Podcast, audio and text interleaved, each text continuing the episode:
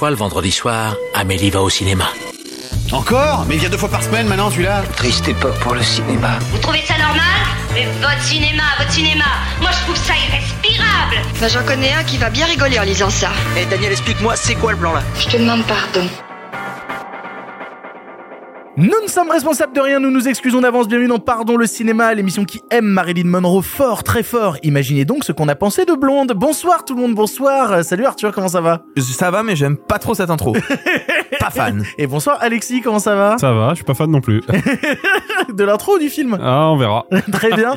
Euh, ce qu'il faut savoir, c'est que Sophie était censée être de retour de vacances et être avec nous aujourd'hui. Malheureusement, les États-Unis euh, sont ce qu'ils sont et elle a chopé le Covid. Voilà, on lui fait des gros bisous à Envoyez-lui des, là. envoyez-lui des petits euh, de la force sur les réseaux. Exactement. En vrai, elle est presque guérie, mais quand même. Voilà, donc on est que trois. Euh, Simon Rio, lui, est en déplacement à Clermont-Ferrand, mais il a quand même trouvé le temps de nous faire un édito que vous entendrez dans cette émission. Et dans cette émission, beaucoup trop de films. Ne vous plaignez pas qu'il n'y a rien à voir. Au contraire, il y en a partout.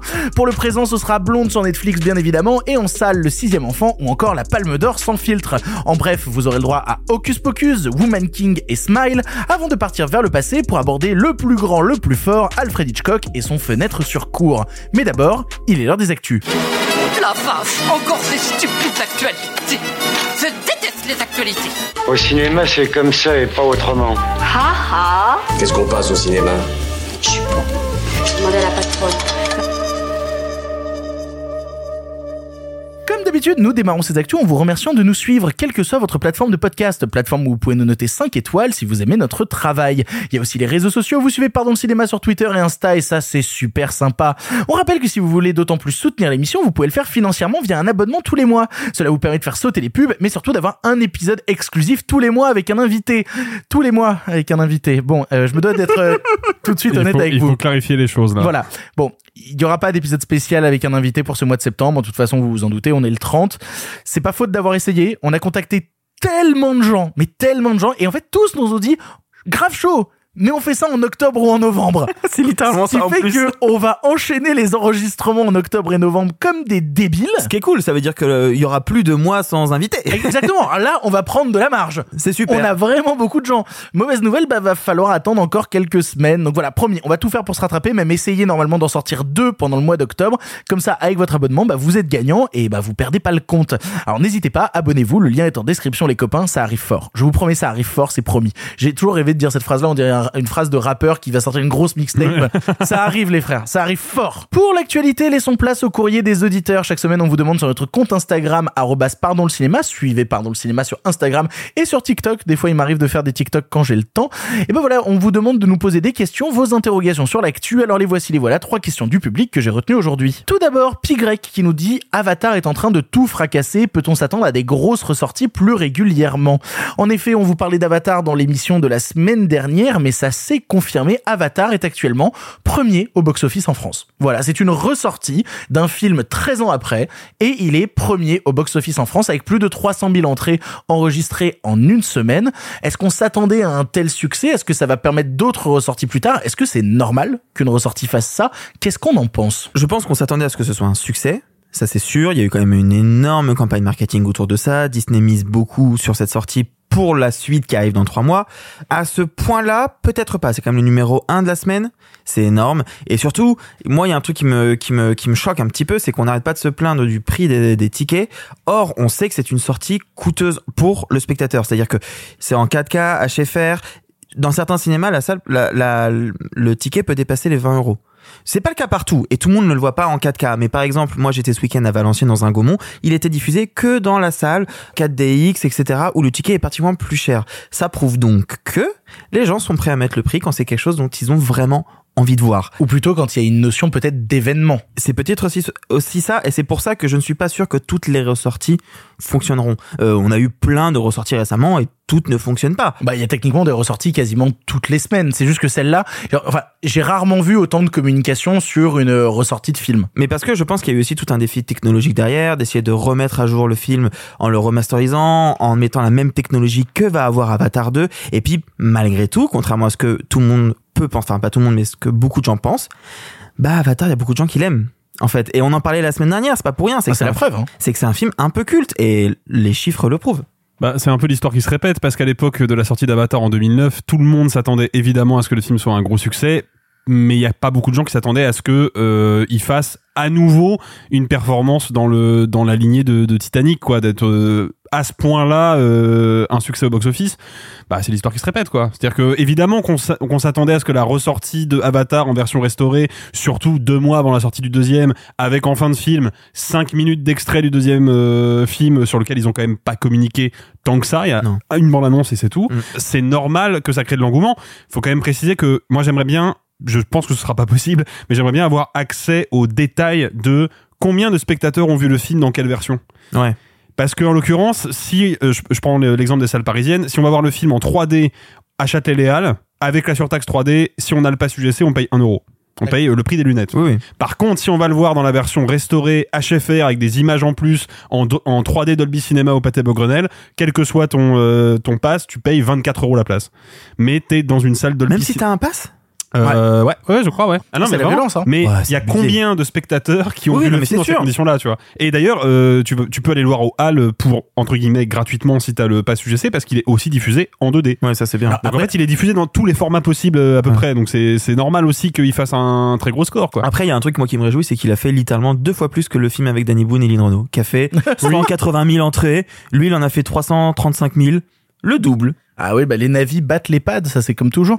Euh, mais, mais par contre, j'ai pas pu m'empêcher, je traîne beaucoup sur TikTok et euh, j'ai vu un TikTok avec deux nanas qui disaient bah voilà. J'ai vu aussi. Ouais, tu l'as vu. On a je crois qu'il y en a eu plusieurs en vrai. on a voulu aller voir Avatar et on avait trop hâte de, de voir la suite d'Avatar et on mate Avatar et pendant deux heures et demie on se dit putain euh, le film il est bien mais il ressemble quand même vachement au premier et puis après à la fin de la séance on a regardé notre ticket et on s'est rendu compte qu'on venait de revoir Avatar 1. Est-ce que aussi le fait que Avatar 1 débarque deux mois et demi avant la ressortie d'Avatar 2 crée pas peut-être une confusion chez, chez certains Bah, de mais- spectateurs? Pardon, il faut être débile un peu quand même, non? Bah, Mais Non, alors, je sais pas. En vrai, je- non, je suis pas d'accord. Nous on est renseignés sur la C'est question. ça. En fait, nous, on est dans ce milieu-là Alors- et les gens qui nous écoutent sont à fond là-dedans. Pardon, Mais il y a plein de gens dont c'est a- pas le cas. Il y a vraiment l'affiche en géant dans tous les cinoches avec marqué Avatar Oui, mais de retour au cinéma. Alors, Donc si oui, tu veux à partir de là, en vrai, euh, bah, une même. campagne marketing pourrait faire Avatar est de retour pour un numéro 2. Tout à fait. euh, Et en oui, vrai, ouais, ouais. il faut partir du principe que dans la tête des gens, dans la tête de plein de gens qui vont au cinéma de manière sporadique ou qui vont juste pour des gros films comme ça, il y en a plein qui savent peut-être pas que le film ressortait en salle. peut-être, oui. Donc, est-ce que ça après, euh, après la vraie question en fait, c'est est-ce que ces gens-là vont retourner en salle dans trois mois voir le 2 Après, la question que je me pose aussi sur une, ressortie comme celle d'Avatar, c'est le fait que euh, on se plaint souvent, tu sais, du système Disney qui regarde continuellement vers le passé et qui crée peu de nouveautés. Est-ce que c'est pas aussi dans une certaine tendance des spectateurs à aller voir des choses qu'ils connaissent déjà et à avoir un produit rassurant? Parce que quand tu vas aux salles et que tu vas découvrir peut-être quelque chose d'original dont tu ne connais pas les tenants et aboutissants, bah tu dis bah je sais pas si je vais lâcher de l'argent pour un truc Ouais, que je ne sais pas si je vais aimer. attention, alors que Avatar, je sais que je vais aimer. Ouais, alors peut-être. Euh, ce qu'on reproche à Disney, euh, attention, hein, c'est pas juste de miser à fond sur le passé, c'est de faire du neuf avec du vieux. C'est-à-dire de sortir, j'en parlerai dans les en bref tout à l'heure, de sortir des suites qui n'apportent rien au film d'origine. Ou de faire Là, on parle d'une euh, ressortie d'un film qui est devenu, avec le temps, un film de patrimoine, parce qu'il a quand même 13 ans dans la gueule. Et un film qui était un film original. Oui. À l'époque, parce qu'on se plaint de ça, mais à l'époque, il y a 13 ans, c'était un film original. Mais- de A à Z. Je me fais l'avocat du diable. Est-ce qu'une remasterisation n'est pas faire du neuf avec du vieux? Ah non, ça s'est pérennisé le cinéma de patrimoine. C'est c'est au- aussi simple que ça. C'est la meilleure réponse en vrai. Oh là là, c'est dur. Bah, Non, mais c'est vrai. Mais c'est vrai. C'est pour c'est ça vrai. que- Moi, j'ai vu, j'ai vu Hit au Max Linder en 4K. Je peux dire que je suis très très content qu'on restaure des films euh, Bah, anciens, évidemment. quoi. Évidemment. Parce que euh, c'est un, un truc con, hein, mais euh, une copie 35 mm, ça s'abîme. Même, même bien conservé, ça s'abîme. Plus c'est projeté, plus ça s'abîme. Un DCP, ça ne s'abîme jamais. Donc euh, ressortir des films en salle, les réexploiter, les remettre à disposition du public dans des nouvelles versions, bah, c'est pérenniser le patrimoine. Et tu vois, par exemple, la ressortie de Spider-Man avec soi-disant des nouvelles scènes, là, c'était vraiment Là, c'est de la gueule. ouais.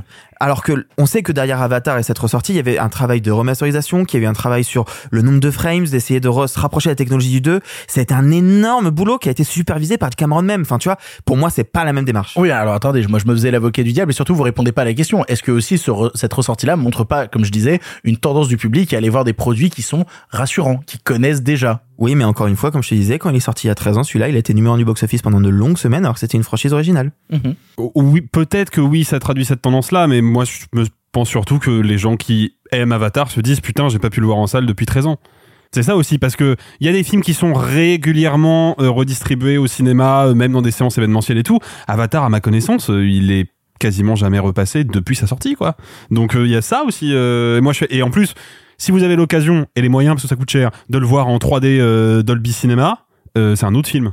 Mais vraiment, c'est un autre film, c'est une autre expérience. Moi, je l'ai vu comme ça et c'est euh, dingue. Et puis si ça traduit ça, moi je préfère qu'on aille voir ce genre de d'expérience là, une vraie expérience cinéma avec un film qui est retravaillé et qui est, qui est un gros hit qui permet en plus de se souvenir de ce que c'est Avatar avant de voir le 2 que d'aller voir une- un énième remake de Pinocchio, tu vois. Qui n'est pas sorti en salle d'ailleurs, mais euh, c'est un autre sujet. Question suivante qui nous vient de Robin Doux et qui dit le retour de Hugh Jackman en Wolverine pour Deadpool 3. On en Lol. pense quoi? Sachant que il y avait cette question a été posée plein plein de fois et notamment Lol. par Ju Pinkman qui disait blablabla Deadpool blablabla Hugh Jackman merci. Voilà. Du coup, qu'est-ce qu'on en pense de ce truc-là? Ça a été annoncé par Ryan Reynolds euh, qui a fait une vidéo sur Twitter où il dit voilà on a beaucoup réfléchi à ce qu'on pourrait faire pour Deadpool 3 et puis j'ai eu une idée et soudainement il y a Hugh Jackman qui passe dans le fond. Il fait salut Hugh ça te, ça te branche de refaire Wolverine Il fait ok et puis voilà. Et le lendemain, il y a eu plein de réactions là-dessus, notamment James Mangold qui a publié sur son compte Twitter un gif de Wolverine en train de se faire tuer dans Logan. Peut-être qu'il est un peu mécontent. Euh, alors non, parce qu'il a refait un tweet depuis. Oui, mais on appelle ça du damage control, le tweet qu'il a fait après. Pour moi c'est du damage. Pour moi, c'est du damage control. Le tweet où il fait Attendez, non, no hard feelings. J'ai vraiment très hâte de voir ce que ça va être. Il suffit de lire. Je vous encourage, si jamais ça vous intéresse, à lire le scénario euh, de Logan. C'est passionnant. Et dès la deuxième page, en fait, il commence à t'expliquer, bah, tu sais, la scène dans la limo euh, au début Ouais, de ouais. Logan. Il commence à décrire. Et puis là, ça s'arrête. Et t'as une page entière de notes d'intention au milieu de son scénar où il dit Bon, on n'est pas dans tous les derniers X-Men à la pisse. Ici, on va faire mal. Ici, on va saigner. Ici, on va sortir de ce système à la con des films de super-héros. Déjà, il se positionnait avec Logan en étant en décalage avec le système des super-héros actuels. Quand il voit que le personnage de Logan qu'il a contribué à tuer va revenir dans Deadpool 3, qui est sûrement la forme de cinéma la plus cynique autour des super-héros, c'est vraiment horrible Deadpool. Je pense que quand même il réagit, mais vous, qu'est-ce qu'on en pense du fait que, eh, pour euh, tapiner, Kevin Feige, il est capable de faire des gros chèques à tout le monde? Effectivement, le chèque est sûrement conséquent. Après, euh, j'en parlais un peu avec Arthur euh, off the record avant. Quand on voit la carrière de Hugh Jackman depuis Logan, c'est normal qu'il revienne. Il n'a pas de carrière. Ah, The Greatest Showman, c'est un Non. très très beau succès. Non, mais The Greatest Ah, Showman est un très très beau succès. très bien, C'est un film de merde. Dans 5 ans, tout le monde l'aura oublié. Mais dans 5 ans, mais Dans- tout le monde l'a déjà oublié. Tout le monde l'a peut-être déjà oublié. Vous Ouais. déconnez, Hugh Jackman, il fait des tournées partout dans le monde où il chante This is the greatest show et tout le monde applaudit, Ouais, on est donc, content. donc il capitalise sur un film. Ah bah, c'est bien ce que je dis, il n'a c'est pas de carrière. Euh, pardon, hein, mais euh, un acteur hollywoodien, il capitalise pas sur un film. Et en l'occurrence, moi, je suis pas du tout client de ce que fait Ryan Reynolds, mais Ryan Reynolds, lui, il s'est créé une persona d'acteur et il est en train de capitaliser dessus et visiblement, ça paye. Donc, je m'en fous de Deadpool 3, je m'en fous que Hugh Jackman refasse Wolverine, mais vraiment, je n'en ai rien à foutre. Hmm. Euh, J'avais bien aimé Logan, je m'arrêterai là-dessus. Euh, mais oui, c'est, c'est, pour moi, c'est un non-événement, quoi. Ok, il revient, bah, il revient, oui, très Non, bien. en vrai c'est pas un non-événement. Ah, c'est quand même Dans l'industrie de- dans l'industrie dans l'industrie du divertissement actuel, c'est pas un non-événement. ça raconte quelque chose de systémique sur le fonctionnement du MCU qui est terrifiant quoi. Par contre, ça aurait dû être un gros truc. Je trouve que ça fait un soufflet total. J'ai l'impression que les gens s'en battent les reins. Tu déconnes, tout le monde en parle. Attends, non, monde en non, parle. non, non, Non, ça c'est la bulle algorithmique encore une fois. Ah, non. 60, sur- je pense sur 67 millions de Français, il y en a 50 millions qui ne savent même pas ce que c'est que Deadpool. On va être très honnête. hein. Bon, euh, j'irai pas jusque là. non mais, vous euh, connaissez la moyenne d'âge de la France quand même. Hein. euh, je, je vais être très honnête. Ouais, hein. ouais, ouais, ouais. Je pense que Deadpool déjà c'est pas une franchise qui rassemble tant que ça. Ça rassemble les fans de comics et les gens qui aiment bien les films de Ça fait super-héros. beaucoup d'entrées en salle. Oui, mais ça fait quoi? Ça fait 3 millions? Sur 67 millions de Français. Donc non, ça fait pas beaucoup d'entrées en fait rapporté à la population. Ce qui est un autre problème du cinéma, de la production et de la distribution du cinéma en France d'ailleurs. Mais non, mais c'est un non-événement pour moi. Après, Culturellement parlant, c'en est un. C'est d'autant plus un non-événement que en- j'ai l'impression, malgré tout, que les gens se désintéressent de plus en plus du MCU. Que toutes les annonces autour de, des films Marvel en ce moment, ça prend pas. Les gens s'en foutent. Vu qu'il y a de plus en plus de séries qui arrivent sur, sur Disney+, qu'il y a une production qui arrive, mais en fait on comprend pas où ça va. Je pense que les gens sont un peu perdus. Deadpool dans le MCU, c'est très compliqué. Et enfin, les gens adorent Logan. Et Logan proposait une vraie fin avec un vrai arc autour d'un comics qui est charmé, qui est The Old Logan. Je, en Ah, fait, qui, qui est quand même à 100 milieux de Old Man Logan, hein, parce oui, que oui, mais c'est Old Man Logan, ça tra- traite quand même des familles de Hulk dans le futur dystopique. D'accord, mais, mais tu sais très bien que c'est ça la base. Le personnage du, du- de, de Logan vieillissant, c'est celui-là. Oui, oui, mais ils ont gardé que ça. C'est-à-dire qu'ils ont dit genre, oh, Logan est vieux, très bonne idée. Mais c'est un peu tout ce qu'ils ont gardé d'Old Man Logan à l'époque. Bref, tout ça pour dire que je pense qu'il y a plusieurs facteurs qui font que c'est pas un projet qui excite les gens plus que ça. Et enfin, franchement, hein, moi j'ai pas vu tant de tweets passer par exemple. Euh, Twitter n'est vraiment pas un indicateur, mais vraiment, j'ai pas vu grand chose. Et j'ai vu des articles de presse, mais qui fonctionnent pas tant que ça. J'aurais tendance à vous dire que le futur va vous donner tort le jour où va sortir la bande-annonce de Deadpool avec Wolverine à l'intérieur. Alors ça, oui. Ça va faire des scores qui vont être débiles. C'est Oui, possible. dans la bulle algorithmique des réseaux sociaux. Euh, non, Ah, parce non, que non, ça, ça, c'est des scores sur YouTube en général, tu vois. Il est possible que ça pète, mais ce qui est surprenant, c'est qu'une annonce comme ça ne fasse pas plus de bruit, quoi. Pourquoi ils ont pas annoncé ça? Attends, vraie question. Pourquoi ils ont pas annoncé ça au Disney Plus Day là? C'est alors ça par contre ça Ou étonne. au Comic Con? C'est- C'est-à-dire qu'il y a eu la D23 récemment où ils ont fait plein plein plein d'annonces et alors je t'avouerai que les annonces qu'ils ont fait Marvel, il y avait rien parce qu'ils ont tout donné au Comic Con. ils ont ils ont commencé à balancer. Alors il y aura le film Thunderbolts avec telle personne et oh là là. Non, en fait, ils avaient déjà annoncé Thunderbolt au Comic Con. Ils l'avaient annoncé ont- au Comic-Con Ils avaient annoncé le film, ils avaient pas annoncé qui était au casting. ah oui c'est ça. Non, non, les annonces du D23 étaient très décevantes côté Marvel. Ils ont balancé beaucoup au Comic Con en mode on revient au Comic Con après des années d'absence. Pourquoi tu balances pas un truc Hugh Jackman Deadpool? Les annonces du l'ont. D23 étaient globalement décevantes à tous les niveaux. Hein, mais... Totalement. Mais du coup, tu, ça se pose la question pourquoi ils annoncent ça maintenant? Comme ça. Qu'est-ce qui s'est joué Tu vois, est-ce qu'ils ont vu qu'il y a pas beaucoup de gens qui ont réagi au D23, du coup, faut qu'on sorte vite? Est-ce qu'il y a des bails d'argent qu'on sait pas? Enfin, Ah bah c'est probablement que Hugh Jackman avait, pas encore accepté le chèque au moment de la D23. Hein. Et puis moi, il y a un truc qui m'intrigue beaucoup, c'est que euh, on a vu pas mal d'interviews de Ryan Reynolds qui m'ont, malgré moi, un peu touché, où il disait que le gars était en burn-out parce que bah il enchaîne en fait. Il enchaîne les projets, la promo, euh, les trucs à côté avec son jean ou je sais pas quoi. Et il y a un moment où la sortie de, tu sais, euh, The Ryan Project, le film Netflix là, c'est Ryan Project? Non C'est quoi? Je sais Euh. The Adam Project. The Adam Project. Ah oui. Ah, euh, il a fait des interviews en disant euh, les gars j'ai eu Friga il y a trois mois là je peux plus il a dit j'ai besoin de faire une pause en fait pourquoi il revient? Pourquoi il revient si vite? Parce que c'est déjà prévu que le film sortira en 2024. Donc il est dans la phase 5 de Marvel. Il est avant la phase 6 si je me trompe pas. J'en ai déjà marre. Alors que la phase Ouais, 5 pareil, est censée être déjà un peu complète, tu vois. Donc qu'est-ce qui se passe? Est-ce qu'on lui a foutu la pression? Est-ce que, enfin, tu vois, il dit qu'il a pris le temps d'écrire le scénar. En vrai, on sait pas. Bref, moi, je trouve cette histoire un peu bizarre. Et en vrai, je crois que je m'en fous un peu. Et ça me rend triste. Ça me rend triste parce que moi, j'aimais bien Deadpool et j'aimais bien Deadpool 2 et j'adore Logan. Et j'aurais dû être un peu excité, mais je crois qu'en fait, c'est surtout la notion de Deadpool dans le MCU qui me. Après, on en parlait. euh, enfin, tu tu tu abordais le truc de qu'est-ce qui euh, l'a fait revenir aussi rapidement et tout. Je voyais récemment euh, une déclaration de, de Anthony Mackie qui joue euh, Falcon, euh, donc le nouveau Captain America, et qui disait euh, moi je connais pas mon futur dans le MCU. Je sais juste que du jour au lendemain, il y a Kevin Feige qui te passe un coup de fil et qui dit hey on possède ton cul, ramène-toi. Et je pense que c'est un petit peu la manière dont ça a l'air de fonctionner pour toutes les personnes qui, euh, qui C'est un peu glauque en vrai. Ouais. bah ouais, mais littéralement c'est ça, et, et c'est pas le premier à faire cette remarque-là. Donc je pense que ça a fonctionné un peu de la même manière. Et du coup, dernière question pour revenir à la production française, loin des Amériques, loin des dynamiques de licence. Euh, Ghostwell nous demande que pensez-vous du futur Astérix et Obélix? Peut-il rivaliser avec celui de Chabot? Il s'est planté. Il voulait marquer Chabat, il a marqué Chabot.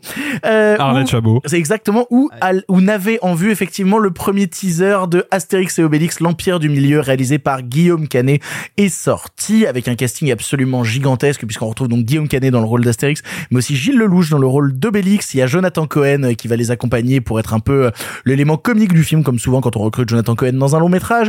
Il y a Vincent Cassel qui joue César, il y a euh, Marion Cotillard qui joue Cléopâtre, et Dieu sait que ça fait gueuler euh, encore ce truc-là. Il y a Zlatan dans le film, il y a Aurel San, il y a Big Flo et Oli, visiblement ils ont enfin eu le fit. Il y a plein de choses comme ça dans ce long métrage.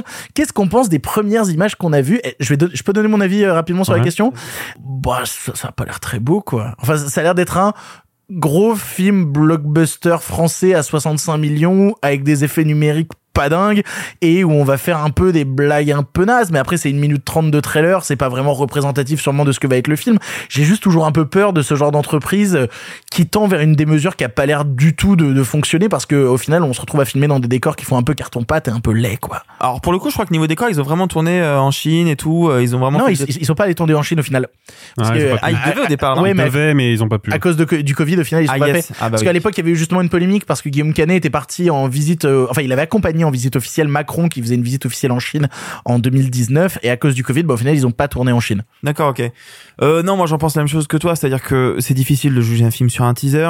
exactement Euh, j'espère que euh, les personnes qui travaillent sur les effets spéciaux et qui, j'espère, sont assez bien payées, euh, auront plus de temps pour les finaliser parce que là, ce qu'on voit dans le trailer, c'est pas très beau malheureusement. Bah, en fait, on se dit à chaque fois, c'est Astérix, donc ça doit faire cartoon. Et en Oui, fait, mais je suis un, cartoon je suis un pas peu embêté par ce truc-là, quoi. Cartoon ne veut pas dire laid. Ah, ça, Alain Chabat l'avait bien compris. Hein. Exactement, euh, Chabat, c'est celui qui a le plus compris comment on reprend les codes de la BD et qu'on l'ingère dans un film comme ça. J'ai l'impression Euh, que c'est vraiment toujours ce débat éternel. Ah, si c'était Chabat qui l'avait fait, ce serait pas pareil, bleu, bleu, bleu. Et en, en vrai, peut-être pas, parce que je sais pas si Chabat il, il réussirait à le refaire aussi bien que ce qu'il a pu faire sur euh, Mission Cléopâtre. Bah, il y a peut-être. Avec les circonstances actuelles de l'industrie, Mm. avec la pression des studios. À l'époque, il fait un truc quand même où il réussit. Parce que, alors, pour avoir interviewé des gens un peu qui ont bossé sur le film à, à divers endroits, Chabat, c'était le mec qui prenait les coups pour tout le monde et qui rassurait tout le casting. Personne n'avait de pression sur ce film, qui était monstrueux en termes de budget à l'époque. Chabat, sur un film à 65 millions, il pourrait pas protéger tout le monde. C'est pas possible. Avec des égos comme celui d'un Bah, Guillaume c'est- Canet. ça- ça va après le même prix, euh, C'est 50, hein. ouais, c'est Astérix Obélix Mission Cléopâtre, c'est 50. exactement, ouais. Mais il y a une, une, pe- il y a une petite différence en 20 qui n'est pas, même, hein. ouais, mais c'est ça, il y a une petite différence qui n'est pas si petite que ça, c'est que, bah, c'est un film produit par Claude Berry, quoi. Mm. Et on peut dire ce qu'on veut de Claude Berry, mais Claude Berry, c'est un vrai producteur. C'est-à-dire que quand il met du pognon sur la table dans un projet pour lequel euh, il, enfin, dans lequel il croit, bah, il va soutenir le projet, en fait. Et ça, peut-être que malheureusement, ça s'est un peu perdu. Après, euh, moi, je vais pas juger le film parce que je l'ai pas vu. Je vais donc juste juger le teaser. C'est de la merde. Euh, mais, non, mais vraiment. Mais en fait, il y a un moment où il faut et on va pas être on va pas être surpris à part à part Chabat les réals qui se sont frottés à l'univers de euh, de Astérix c'est Claude Zidi Thomas Langman avec Frédéric Forestier en renfort Laurent Tirard de mémoire Et Alexandre Astier. et, et, euh, alors non je compte pas Non, les animations. Euh, euh, Et Guillaume si, Canet. attends, il faut les compter. Parce qu'il y a beaucoup de gens qui sont en train de parler de l'Empire du Milieu, dans celui de Guillaume Canet, en disant, bah, c'est une histoire originale qui adapte pas une BD euh, préexistante. La dernière personne qui a fait une histoire originale dans l'univers d'Astérix, Ouais, je c'est je Astier avec le secret de la potion je, magique. je m'en tamponne Ça ça n'a pas du pas tout les mêmes problématiques de, de, une, production. de une c'est pas mon argumentaire de deux s'il fallait les inclure on n'inclurait pas Alexandre Astier on inclurait Louis Clichy parce qu'Astier n'a pas supervisé l'animation mais euh, C'est un duo de réalisateurs. ou non parce qu'il faudrait déjà qu'Astier réalise des trucs euh, le fait est que Ah, je suis pas d'accord. Ah bon? Tu veux qu'on reparle de Camelot premier volet? Non, mais je veux bien qu'on parle de David et Madame Hansen. Ah, te plaît. Ce film que personne n'a vu à part toi. voilà. Euh, C'est vachement bien. On peut parler de Camelot Libre 5 aussi. Euh, Et 6 tant qu'on y est. Mais C'est super. euh, C'est non, super. c'est pas super. C'est super. Les Camelot Bon, 12 vous t'as avec moi. pensé, Alexis, arrête. Bah, c'est juste que non, mais Chabat était le seul bon réal à s'attaquer à l'univers de Astérix. Point barre. Parce que Guillaume Canet, je suis désolé, mais euh, entre les petits mouchoirs, euh, lui et maintenant Astérix, enfin c'est bon. Le gars a prouvé qu'il était à la ramasse. Donc euh, c'est faut pas s'étonner qu'un film réalisé par un mauvais réalisateur soit et un teaser pas beau et pas drôle et à côté quoi. En fait, moi, ce qui m'embête, c'est que je suis très très fan du travail de réalisateur de Gilles Lelouch. Vraiment, c'est un truc qui me passionne. Euh, le Grand Bain avait été une très très belle surprise pour plein de gens. C'est en fait, ce serait réalisé, écrit et réalisé par Gilles Lelouch que je serais un petit peu plus rassuré que de voir euh, Guillaume Canet essayer de tenir cet Pas édifice. forcément parce que, en fait, tout simplement, je suis pas sûr que le louche aurait réalisé un film comme celui-là. Non, je pense qu'il s'en serait tenu à 10 000 kilomètres. Je pense.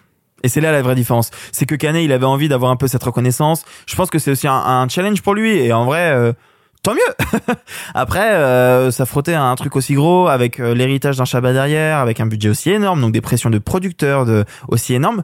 Euh, J'aimerais pas être Guillaume Canet. Ouais, après, ça pue. De toute façon, rien qu'avec le casting où il y a 35 000 caméos dans tous les sens, dont des trucs improbables type Zlatan, qui à mon avis a été très bien payé pour apparaître dans le film. Évidemment, c'est évident. Euh, on est on est dans le dans la mouvance euh, Astérix aux Jeux Olympiques, c'est vraiment un film de bourgeois qui sait pas quoi faire de son pognon quoi. Déjà rien qu'avec le casting, tu sais que tu pars dans un truc Alors, euh, compliqué. Hein. Je vais me faire l'avocat du diable Non. une seconde. Non, Non, non, si, je vais faire l'avocat du diable une seconde. Pas les JO quand même. Euh, non, non, non, pas du tout. Oh non, pas du tout. Ah, ok. Euh. Vincent Cassel en César, je trouve que c'est pas une mauvaise idée. Ah, moi aussi. Moi, je suis d'accord. Je trouve que c'est pas une mauvaise idée. Mais je vais te dire un truc, ça va, peut-être que les gens sont Non, pas moi du je tout faisais d'accord. plus euh, référence à McFly et Carlito, Angèle, Big Flo et Oli, Aurel San Voilà. et Zlatan. Voilà, exactement. Oui, mais c'est là- des caméos, je m'en fous un peu. en Bah, à voir parce que Mais c'est Zlatan, des caméos qui, ont- dû, qui ont dû coûter des millions d'euros en fait. Et mec. Zlatan, on le voit beaucoup dans le teaser. hein. Pour un teaser, on voit beaucoup Zlatan. hein. Je me demande si son rôle est pas un peu conséquent. Non, moi, je suis d'accord avec toi. Cassel, pourquoi pas Moi, Cotillard, pourquoi pas Et je vais même te dire, Gilles Lelouch en Obélix, j'y crois presque. Non, arrête. Je te jure que j'y crois presque. Gilles Lelouch en Obélix, ça vient juste nous expliquer qu'en fait, Obélix, il est pas gros, c'est le pantalon qui est gros. Faut arrêter les conneries. Je sais pas. Écoute, euh, encore une fois, c'est qu'un teaser. On jugera le Ah, film mais une fois passer qu'il sera après gros terminé. GG euh, challenge hein, quand même. hein. Ah bah c'est sûr. En même temps, Gros GG, il peut plus trop euh, jouer Obélix là. C'est compliqué. Ouais, c'est chaud. Ou alors Obélix dans la toundra quoi, mais sinon c'est c'est compliqué. Hein. Non, non, par contre, il y a un truc qui marche toujours. Et alors, je sais que c'est un truc qui énerve plein de gens, mais qui, moi, fonctionne encore sur moi. C'est le rythme comique de Jonathan Cohen. Et quand tu vois la fin du teaser et qui fait cette blague en mode, je mange des légumes, je vois le Jonathan Cohen que j'aime et je me dis juste, ah, c'est marrant, ça peut peut-être bien s'intégrer à l'intérieur. Comme Lacoste avec les Anglais. Bah ouais, un peu, En ouais. fait, ouais, mais après Jonathan Cohen, il a il a cette capacité assez dingue quand même d'avoir, il a développé son propre style qui est unique. Bah, comme on parlait de Mais- Ryan Reynolds tout à l'heure. Bah, en fait, c'est ça. C'est un peu ça. mais euh, il arrive à le à l'injecter dans plein de projets différents quoi. Et c'est c'est ça pour le coup c'est vraiment un truc qui moi me, me passionne. Je suis passionné par le, le tempo comique de ce gars-là. Donc ouais, je suis assez curieux de le voir là-dedans. Mais après, euh, si tout ce que le film de, a de comique à me proposer c'est Jonathan Cohen qui fait du Jonathan Cohen. Non, il y a Bunaimin aussi dans le film. Ça, par contre, ça m'intéresse Alors aussi. ça pour le coup. Ouais. euh, J'adore Bunaimin. Voilà. Vous voyez Problemos, euh, Bunaimin est formidable pas vu. Problemos, mais Et puis, euh, et puis moi j'ai aussi une dernière interrogation, c'est qu'effectivement Cohen il est toujours brillant, mais Cohen il est brillant quand il a la liberté et qu'il peut improviser et qu'il peut sortir un peu et, et dérouler cinq minutes de trucs qui n'est pas écrit. Sur un film à 65 millions, produit par Pathé, comme ça, est-ce qu'on peut se le permettre? Est-ce qu'on a la- la marge de liberté, ouais. est-ce qu'on a cette marge de liberté? Je suis pas certain. Est-ce qu'on aura du full Jonathan Cohen? J'ai peur que je ne sais- En fait, j'allais dire j'ai peur que non. En vrai, je sais pas. Si ça se trouve oui et je le souhaite, mais en vrai, je crains que non. Après, voilà, je pense que ce qui nous rassure pas aussi, c'est qu'on connaît le travail de réalisateur de Guillaume c'est Canet ça le problème. Ouais. et que, bah, Puis Encore une fois, le teaser il est dégueulasse quoi. Et- Bah, Pardon, c'est ça, en mais il c'est que la est- photo est même pas belle, quoi. Mais non, la photo est ignoble quoi. est-ce que vous c'est avez déjà vu plat, un film euh. de Guillaume Canet euh, réalisé par Guillaume Canet qui vous a plu Moi, Attends, j'ai- je regarde sa film deux secondes. J'ai un souvenir plutôt positif de Ne le dis à personne. Revois, ne le dis à personne. Ah oui, à ce point-là C'est pas bien. C'est vrai à ce point? Ah non, c'est pas bien. hein. Putain. ah, la course poursuite en caméra portée sur l'autoroute où tu vois rien là, c'est c'est c'est sale. Hein. Ne le dis à personne, les petits mouchoirs Blue Rock'n'roll. Oh. Ah effectivement, c'est pas facile, hein. Ah Putain. putain, Ah, c'est pas simple. Ça y est, tu t'es souvenu de Oh Rock'n'Roll. la vache, la pure. Effectivement, Gilles Lelouch a une carrière plus intéressante en Ah vrai. bah ouais, non mais beaucoup beaucoup Et plus Gilles Lelouch qui réalisait les clips de NTM à l'époque. Exactement. Ouais.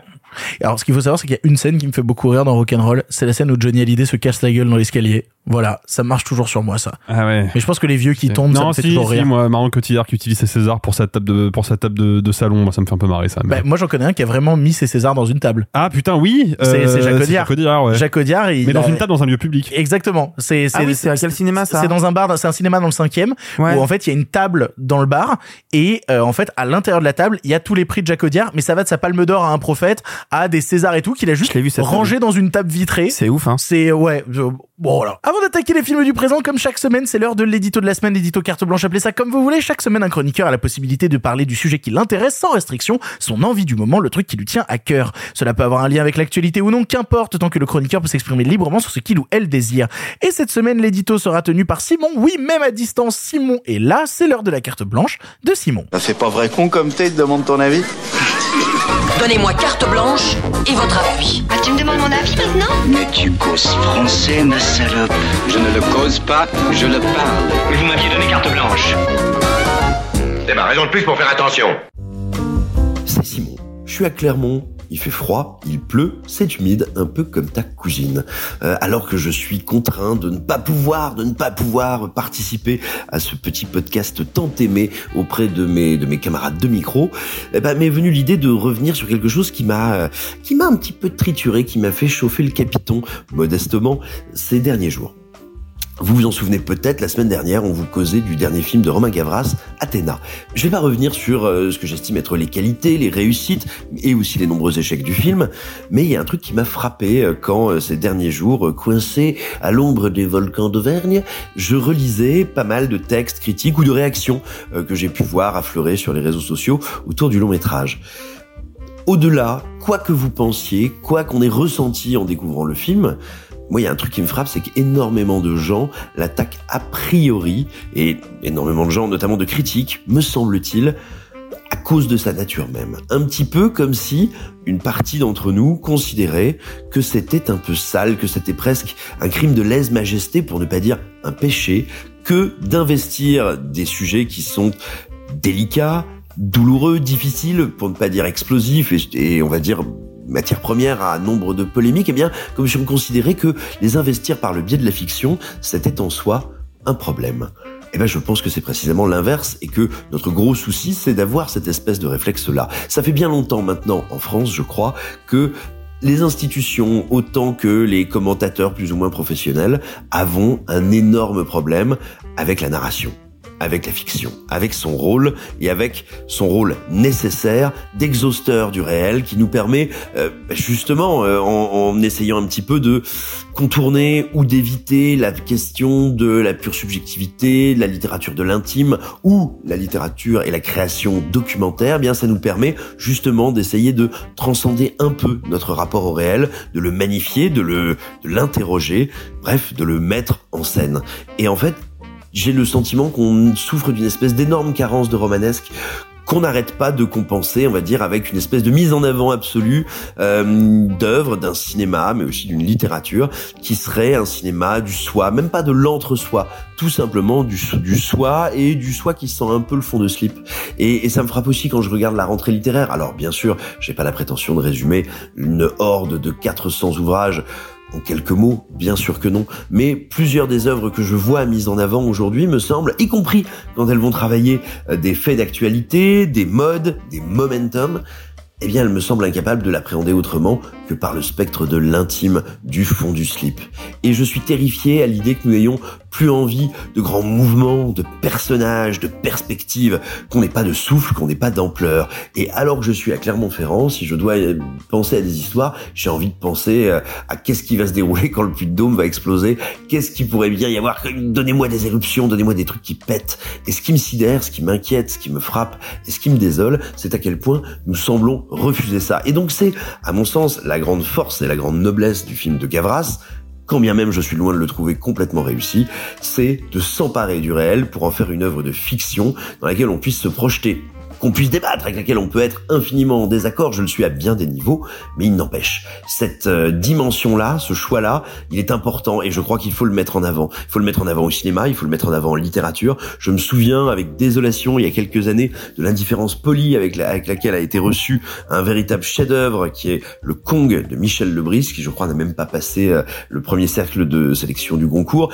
qui était une tentative de transformer en véritable odyssée, épopée littéraire, le parcours de Schutzack et Cooper qui allaient devenir les deux réalisateurs de King Kong en 1933. Eh ben, on a des créateurs de cette trempe en France, on a des cerveaux qui chauffent, des idées, des plumes, des caméras qui ne demandent qu'à s'emparer du monde dans lequel on est, le transformer en signe, le transformer en fiction.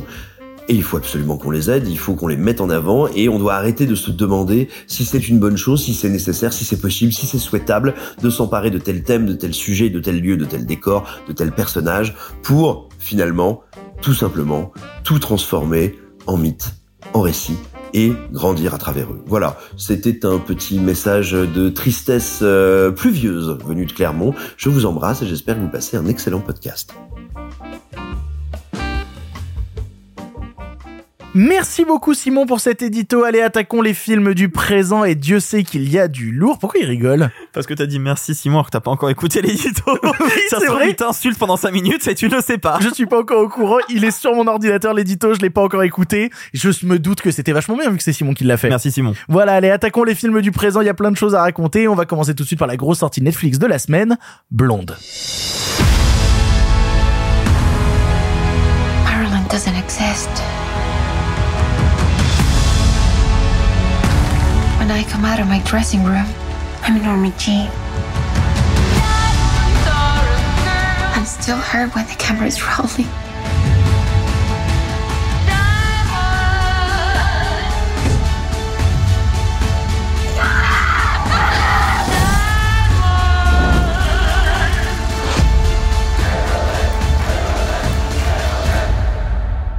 Marilyn Monroe only exists on the screen. Blonde est le dernier long métrage d'Andrew Dominic sorti directement sur Netflix avec Anna de Armas dans le rôle de Marilyn Monroe sous fond de vrai faux biopic adapté du roman de Joyce Carol Oates. Grandeur, décadence, patriarcat, sexe symbole et violence, la carrière de la comédienne est passée au crible pendant plus de 2h40. On l'a tous vu ici et c'est Arthur qui commence. Arthur, qu'est-ce que tu as pensé de Blonde? Alors, je risque d'être un petit peu long mais pour commencer, j'aimerais indiquer aux personnes qui nous écoutent que c'est jamais facile de passer en premier sur un film qu'on a adoré quand on sait que les deux autres ont détesté. Je suis désolé, mais spoil je spoil, pas. je spoil tout le monde. Spoil pas. Sachez que c'est compliqué d'être dans ma position parce que Blonde est euh, euh, pour l'instant, j'ai commencé à faire mon classement des films de l'année. En fait, c'est faux. J'ai commencé au 1er janvier parce que j'avais les films que j'avais vus et j'adore classer au fur et à mesure, me réfléchir à où se place quoi, où est-ce que je les situe. Pour moi, c'est le deuxième meilleur film que j'ai préféré cette année. Euh, je dirais qu'elle est le premier plus tard parce que ça fait partie de ma réflexion c'est un film que j'attendais vraiment depuis longtemps, mais vraiment depuis longtemps. C'est-à-dire que j'aime beaucoup le travail d'Andrew Dominique. Euh, je me suis refait l'intégralité de sa filmographie, bien évidemment. Étonnant, dis donc. Ce qui est assez fascinant parce que en fait, on se rend compte que ce qui l'intéresse, c'est les figures cassées, c'est de s'attaquer à des gros mythes. Euh, je reviendrai plus tard. Pour vraiment bien faire les choses, j'ai également lu le livre Blonde. Ce qui me permet de vous dire que le film est une incroyable adap- adaptation qui reprend vraiment très fidèlement le film, euh, le livre, et qui skip certains passages, en accélère certains, mais vraiment proche du ton, de la structure et de ce que raconte l'autrice. Et puis, parce que j'avais des lacunes, je me suis rattrapé plusieurs films de Marilyn Monroe. Des films qui se trouvent être, j'ai vraiment touché pile sans même vraiment le vouloir, parce qu'en fait, dans le, dans le livre, par exemple, il y a d'autres films qui sont euh, cités comme euh, Les Désaxés, par exemple. Il y a un gros chapitre très intéressant dessus, qui n'est pas dans le film. Mais voilà, j'ai quand même ciblé juste et j'ai vu euh, Don't Bother to Knock, euh, The Seven Year Itch, bref, Niagara, tous les films qui sont un peu cités dans le monde. Ce qui m'a permis, en fait, quand je voyais le film, en plus de comprendre le message raconté parce que j'ai lu le bouquin et que je comprends ce qu'il essaye de faire, comment il adapte, ah ok c'est intéressant, ça m'a permis en plus de situer quel était le vrai film lié à ça. Et ça me permet de vous dire qu'Anna Darmas est brillantissime dans le rôle. Anna Darmas est brillantissime, elle n'est pas dans une copie conforme de Monroe, elle est dans un truc où elle réussit à, à s'adapter le personnage public, à s'adapter sa manière de parler, parce qu'elle parle comme elle, elle lui ressemble beaucoup. Il y a une scène qui reprend exactement euh, le moment chanté de. Alors j'ai plus le titre français, mais vous savez, c'est The euh, Diamonds Are the Girl Best Friend. Diamonds Are a Girl's Best Friend, ouais. J'ai pas le titre en français, mais c'est dans euh, Les hommes préfèrent les blondes. Il y a une séquence dans Blonde où on la voit avec cette robe en satin rose la faire. C'est hallucinant de performance à quel point ça ressemble à la vraie Monroe. Mais bref. Moi, le film me fascine pour plusieurs raisons. Euh, déjà, comme je l'ai dit, c'est, je pense pour l'instant dans mon top 5, il se situe à deuxième place derrière Spencer.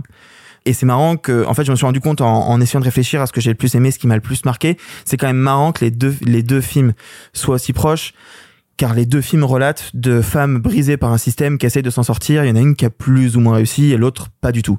Les deux ont un vrai parallèle qui est, je pense, pas intéressant et que d'autres feront peut-être avec, s'ils ont plus de temps. Moi, je dois vous aborder d'autres choses parce que ce qui me fascine dans le film, il y a, il y a mille trucs.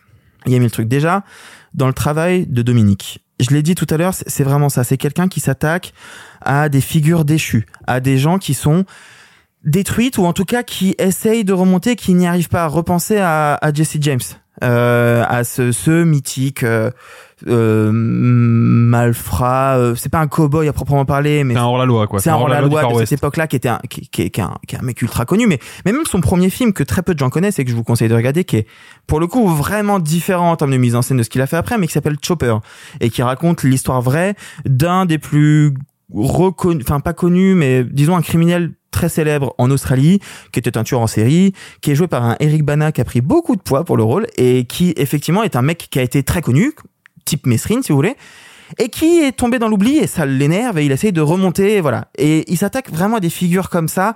Pareil, si on réfléchit à ces deux derniers longs, c'était des, des documentaires sur Nick Cave et no- notamment en 2016 un documentaire au moment où Nick Cave vient de perdre son fils.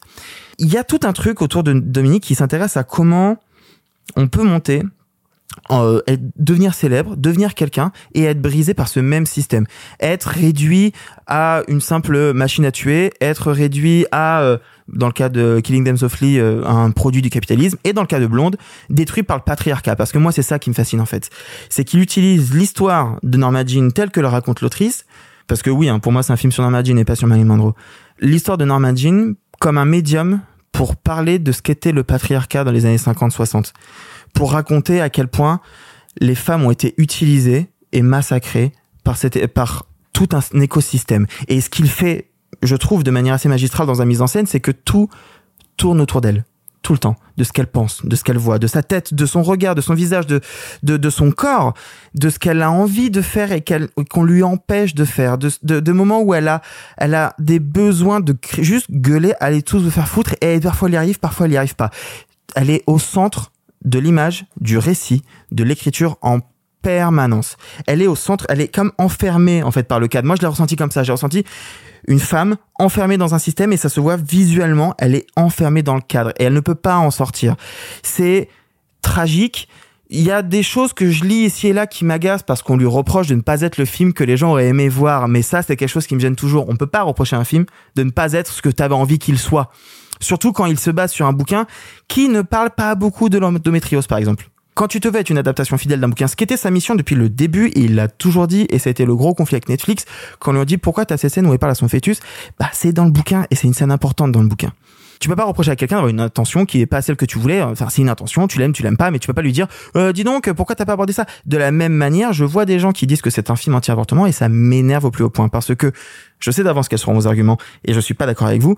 Pour moi, c'est un film qui a justement l'intelligence de montrer que on peut être dans une défense du droit des femmes face à un patriarcat et avoir un envie de maternité et être confronté par un système qui t'y empêche par avoir avoir des, des gens au placé qui te disent que tu ne peux pas, que tu ne devrais pas, que tu ne devrais pas vouloir. Et quand tu le cherches tout ça ce sont des faits qu'elle a vraiment vécu et qu'elle écrit. Euh, il y a eu des bouquins sortis par son psy euh, le psy dernier psy qu'elle a vu etc il y a eu plein de choses qui relatent de elle a toujours eu envie d'avoir un enfant et elle l'a jamais pu. Et je trouve que c'est hyper intéressant de prendre ce prisme là de montrer une femme multiviolée utilisée sexuellement par les médias par le cinéma par l'industrie de manière générale et qui a essayé de vivre sa maternité et qui n'a jamais pu. Et en plus, il y a un truc qu'il faut aussi garder en tête, le bouquin de base est donc écrit en chapitres. Euh, J'ai plus la figure de style, c'est synecdote, synecdoc. Vous savez quand on fait des gros sauts et qu'on raconte juste un truc et on non, c'est Oui, oui, non, mais je vois ce que tu veux dire. Euh, je- je suis plus sûr du nom. Ellipse, non, plutôt Bref. Et- En gros, vous avez un premier chapitre qui est le chapitre où euh, la maman de Norma Jean emmène Norma Jean chez elle, lui dire c'est ton anniversaire, je te présente la photo de ton père. Ça, 5 minutes dans le film, 60 pages dans le bouquin. Puis, saut dans le temps, et hop, d'un seul coup, on se retrouve dans la maison où il y a l'incendie. Et vous voyez, tout est en, est en, ellipse, en saut comme ça, et elle va prendre un épisode de la vie de Norma Jean, de Marilyn Monroe, réel, et en tirer de la fiction. Raconter plus de choses qu'on en sait pour y injecter de la, la fiction, et pour, comme je l'ai dit tout à l'heure, transformer ce personnage en le médium d'une victime d'un patriarcat et euh, un- une représentation d'une femme brisée. Le film le transparaît aussi, et je trouve que c'est le parti pris du bouquin de tirer dans de la fiction d'étirer ce besoin de maternité. Et je trouve que le film le fait brillamment bien. Il y a plein de choses qui sont fascinantes. Moi, la photo, euh, je la cite parce que moi, je la trouve magnifique. C'est la photo de Chase Irving qui a pas fait grand chose, mais qui a quand même fait celle de Black Klansman qui était pas si laid et de Lemonade de Beyoncé. Toujours parler de Queen Bee, c'est bien. La musique est sublime et évidemment, sans surprise, signé Nick Cave. C'est un film qui est pas facile à regarder. Je comprends d'avance que des gens n'aimeraient pas. Je sais d'avance pourquoi vous n'aimez pas. Ça m'énerve, mais je le comprends sincèrement parce que je comprends que c'est un film pas facile à aimer. C'est un film que je reverrai sans doute pas tout de suite. Mais je l'ai vu il y a quelques semaines et il continue à grandir. Il continue à trotter. J'ai des images en tête. J'ai des images que je n'explique pas. Il y, a, il y a des transitions que je trouve kitsch mais magnifiques. Il y a des jeux d'interprétation que je trouve incroyables. Il y a des personnages qui me restent ancrés. Je, je comprendrais qu'on n'aime pas. Mais pour moi, c'est immense. Alors, concernant Blonde, parce que je comprends que tu le défendes et je comprends que tu as un amour pour le film. Et je vais être honnête avec toi, moi j'étais très intrigué par le projet même de Blonde. C'est un film qui m'intéressait beaucoup parce que on en parlait, il y avait euh, beaucoup de débats sur euh, l'existence de ce film, est-ce que c'est une bonne chose, une mauvaise chose? Voilà, les premières images me faisaient même plutôt envie, pour être tout à fait honnête avec toi. Et quand je me retrouve devant le long métrage, il y a une chose qui est sûre, Andrew Dominique s'est créé de la belle image. Voilà, il sait faire quelque chose qui esthétiquement est plaisant au regard. Et même dans des scènes que j'aime pas trop, où il va essayer de déformer un petit peu le cinéma qu'il est en train de faire, de changer de style de film. Euh, Il y a des scènes que j'aime pas trop, notamment la scène de, de Home Invasion à un moment. Et ben je peux pas m'empêcher d'y Ah ouais, trouver. t'aimes pas? Ouais, parce que j'aime pas ce qu'elle raconte. Encore une fois, mais encore une fois, c'est l'image que tu crées et qu'est-ce qu'elle signifie derrière. Mais je, Très je- hein. mais euh, Oh si, mais il est inspiré par Mulholland Drive. il faut arrêter avec, de faire des comparaisons entre Blonde et Lynch. Il n'y a absolument aucun Oh, pas rapport entre les deux. Euh, vraiment, c'est à 100 000 lieues l'un de l'autre. Parce que Lynch, il raconte quelque chose et c'est un peu le problème de Blonde. Là, dans ces moments-là, je trouve qu'en termes d'esthétique, tu vois, ça m'intéresse. Mais j'ai un problème en fait avec l'esthétique que crée Andrew Dominique dans le film parce que soit à plein instant, je la trouve non signifiante. C'est de l'esthétique pour de l'esthétique. Je trouve qu'elle raconte pas grand chose. Ou quand elle devient signifiante, c'est du sur-signifiant. C'est un besoin euh, de rentrer avec un tank dans un magasin de porcelaine. Il y a vraiment aucune subtilité, aucune, aucune prise de recul sur ce qu'il est en train de créer. Je ne peux pas m'empêcher de regarder Blonde sans avoir l'impression de voir une démarche de petit branleur idiot arty qui serait en level 1 d'études de cinéma. C'est-à-dire qu'il connaît les recherches picturales, il connaît les photos de Marilyn Monroe, il connaît tout ça. Et en fait, tu abordé la question, et je trouve ça intéressant, la ressemblance entre Anna de Armas et Marilyn Monroe. Et c'est- vrai, c'est vrai, les deux se ressemblent. Il y a même quelques instants où c'est un peu troublant. Où quand on commence par un plan un peu loin, on se demande si il n'y a pas eu une de, de, mashing de, de son visage avec le visage de Marilyn Monroe pour redevenir le visage de Anna de Armas.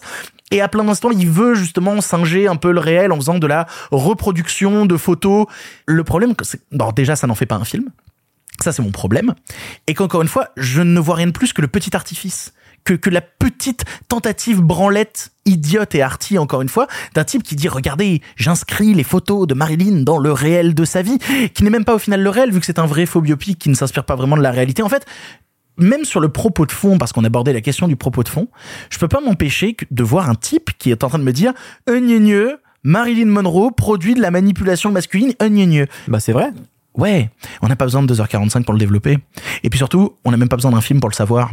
C'est Eh ben, ça, je suis pas d'accord. Ce qui est un peu bête, en fait, moi, ce qui m'embête un peu là-dedans, c'est que j'ai l'impression que euh, Andrew Dominique a l'impression d'avoir découvert la roue, alors que non, non, à aucun instant, il est en train de dire quelque chose qui sortirait d'un réel qui n'est pas déjà connu du fait que les femmes dans les années 50 dans le cinéma étaient exploitées, ce qui est une réalité, qui est une réalité terrible, qui est une réalité horrible. Mais quand tu n'as rien de plus à développer sur une figure aussi grande que celle de Marilyn Monroe, ça me pose problème. Ça me pose grandement problème parce que, encore une fois, et c'est un peu ce truc-là, tout le film a comme propos de fond supplémentaire, quand même, on va lui accorder ça, de dire, oui, ce n'est pas un film sur Marilyn Monroe, c'est un film sur Norma Jean.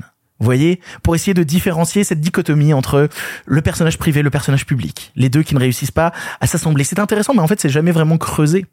C'est ça qui m'embête aussi.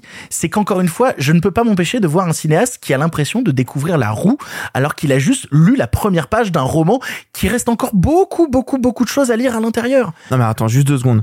Tu pars du principe que tout le monde sait que Marilyn Monroe a, été, a subi des violences sexuelles, a été l'objet d'attaques horribles et a été sexualisée plus que tout. C'est pas vrai. Ça fait 60 ans qu'on efface tout ça et qu'on la Que transforme en- Marilyn en, Monroe a été sexualisée? On la transforme en effigie pop culture. On nommait tout ça. Plein de gens ne savent pas tout ça. La, la vérité, c'est qu'il y a plein de gens qui n'ont vu aucun film de Marilyn Monroe et qui pour qui c'est juste une photo avec une jupe. Pour qui Marilyn Monroe c'est juste une icône et qui ne connaissent pas l'histoire Mais rien derrière. que la photo avec la jupe raconte déjà la sexualisation de Marilyn Monroe. Évidemment, tu crois vraiment que les gens ont pensé à ça?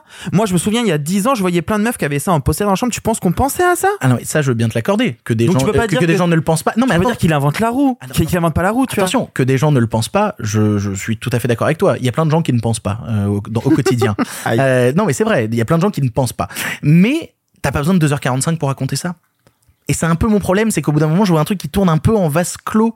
Parce que le livre, euh, je, vais être très honnête avec vous, je l'ai pas vu, mais tous les échos que j'en avais eu, c'était une sorte de fantasme autour de la vie de Marilyn Monroe. Il y avait aussi ça, c'est-à-dire que il y avait cette envie de raconter quelque chose d'autour. En fait, c'était le symbole. Et les scènes devenaient plus symboliques que réelles pour essayer de raconter l'état d'âme de quelqu'un et son parcours à travers des symboles clés plus que à travers une réalité stricto sensu. Ouais, il y a quand même beaucoup de le thème de fait qu'elle a pas eu de maman et le fait qu'elle a voulu être maman qui revient dans quasiment chacun des chapitres. Ah, ah non, mais ça, ça, pas de problème. Mais encore une fois, on était dans le fantasme, on était dans le symbole. Et c'est un peu ce qui m'embête encore une fois, c'est que quand Andrew Dominique le met en hommage un peu instant, j'y vois une sorte de, de fantasme un peu morbide, un peu crado. Je, je trouve ça un peu sale. Je regarde le film, je peux pas m'empêcher d'être un peu mal à l'aise. Qui plus est en plus, parce que si on veut rester sur des trucs vraiment sur du pur cinéma, mais vraiment on va être sur un level vraiment numéro un. Il y a des problèmes de rythme dans le film, assez terribles. Le film dure 2h45 et quand je trouve qu'il me commence à me raconter pas grand chose au bout d'une demi-heure, et qu'en Wow. plus il le raconte de manière un peu bête et idiote, je peux pas m'empêcher au bout d'un moment de trouver des problèmes de rythme assez terribles, surtout pour un film qui en plus va sortir sur une plateforme. Nous, on a eu la chance, toi et moi, Arthur, de le découvrir en salle. Parce qu'on a cette chance-là parfois en termes, de presse, et puis il y a eu quelques projections à Paris de pouvoir voir le film en salle. Je ne vois pas qui que ce soit tenir les 2h45 du film sans que le film te tombe Ça, je suis des yeux à un instant ou un autre. Ça, je suis d'accord. Et j'ai pas de problème avec les films mal aimables. J'ai pas le problème avec des films euh, qui euh, ont un vrai propos de fond dur et qui te disent attention, ce film va être compliqué. Mais là, ce attention, ce film va être compliqué et dur, j'ai l'impression que c'est la note d'intention d'un petit cinéaste qui ricane derrière sa caméra et qui fait regarde comme je suis malin. Bah non, je suis désolé, t'es pas très malin, t'es même un peu idiot. Alexis. C'est toujours intéressant quand on est face à un film, euh, surtout quand c'est un film quand même assez dense, parce que euh, Blonde est un film très dense. C'est toujours intéressant d'aller chercher une séquence, voire même a fortiori un plan qu'on peut interpréter comme une déclaration d'intention. On peut se dire, ok, cette scène-là, elle contient tout le projet esthétique et cinématographique du film. Et pour moi, il y a une séquence qui m'a vraiment euh, sauté aux yeux de cette manière, et malheureusement, c'est pas apporté au crédit du film. Il y a, bon, je pense que ça, tout le monde le sait on en a déjà entendu parler, c'est pas un spoil. Marilyn Monroe a entretenu une courte liaison avec John Fitzgerald Kennedy à l'époque où il venait d'être élu président euh, des États-Unis d'Amérique. Et euh, il y a une scène donc avec JFK. Je dévoile pas ce qui se passe dans la séquence, mais en gros, c'est une scène dans laquelle Marilyn Monroe va vivre ce qu'elle vit dans à peu près toutes les séquences du film, à savoir une, une souffrance psychologique.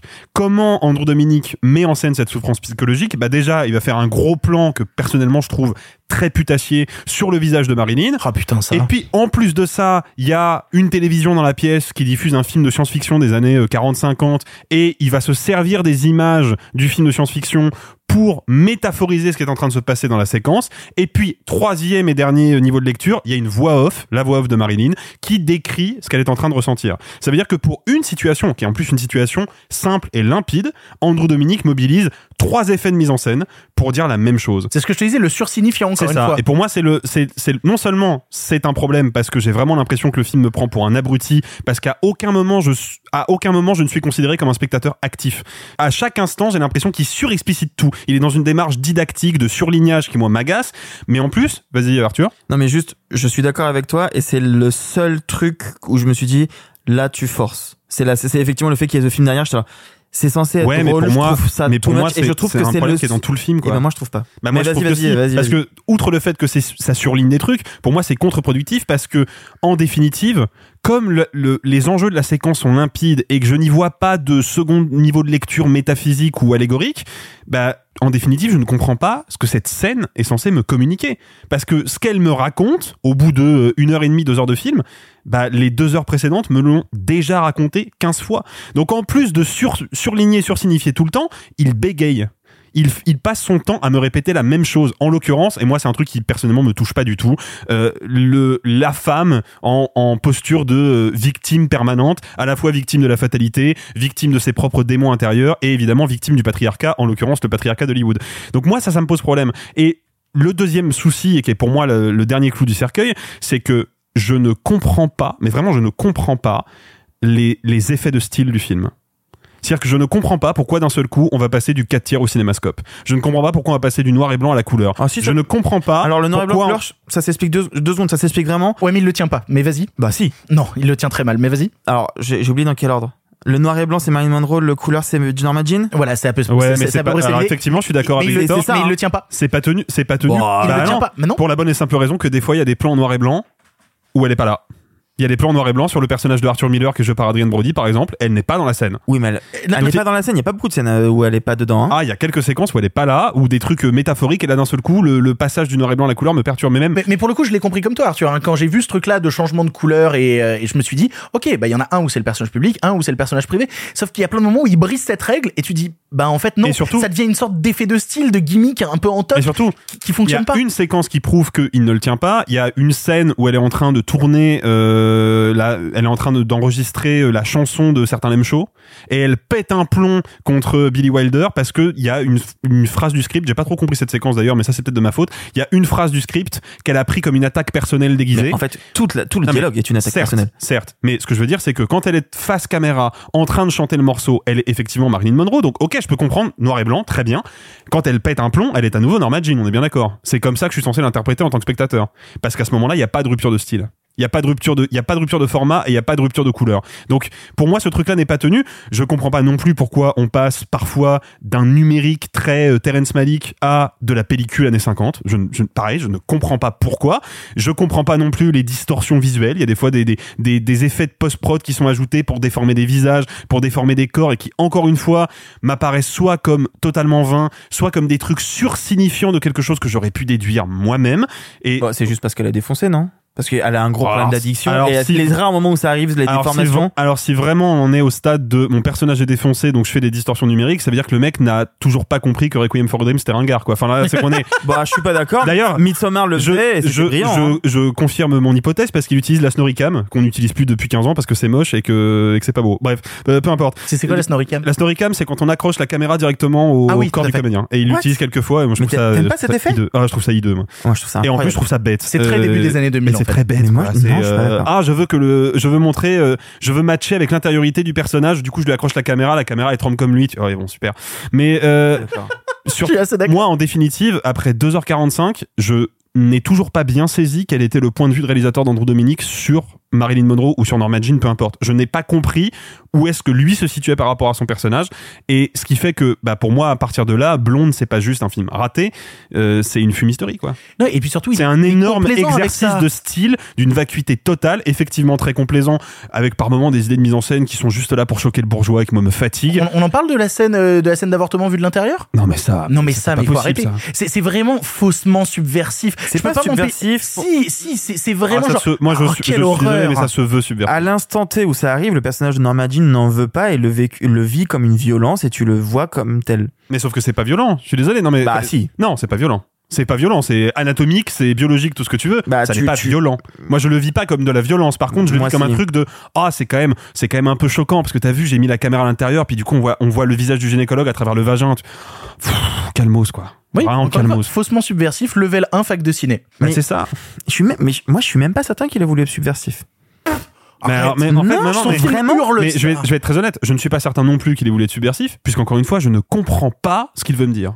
Et passer 2h45 à accumuler tous les effets de style possibles et imaginables pour en définitive ne pas être capable de fournir un discours cohérent, clair et, et précis, euh, ouais, ça me pose problème, quoi. Parce que c'est quand même ce qu'on attend d'un réalisateur, normalement. Si tu veux conclure, Arthur, vas-y. Hein.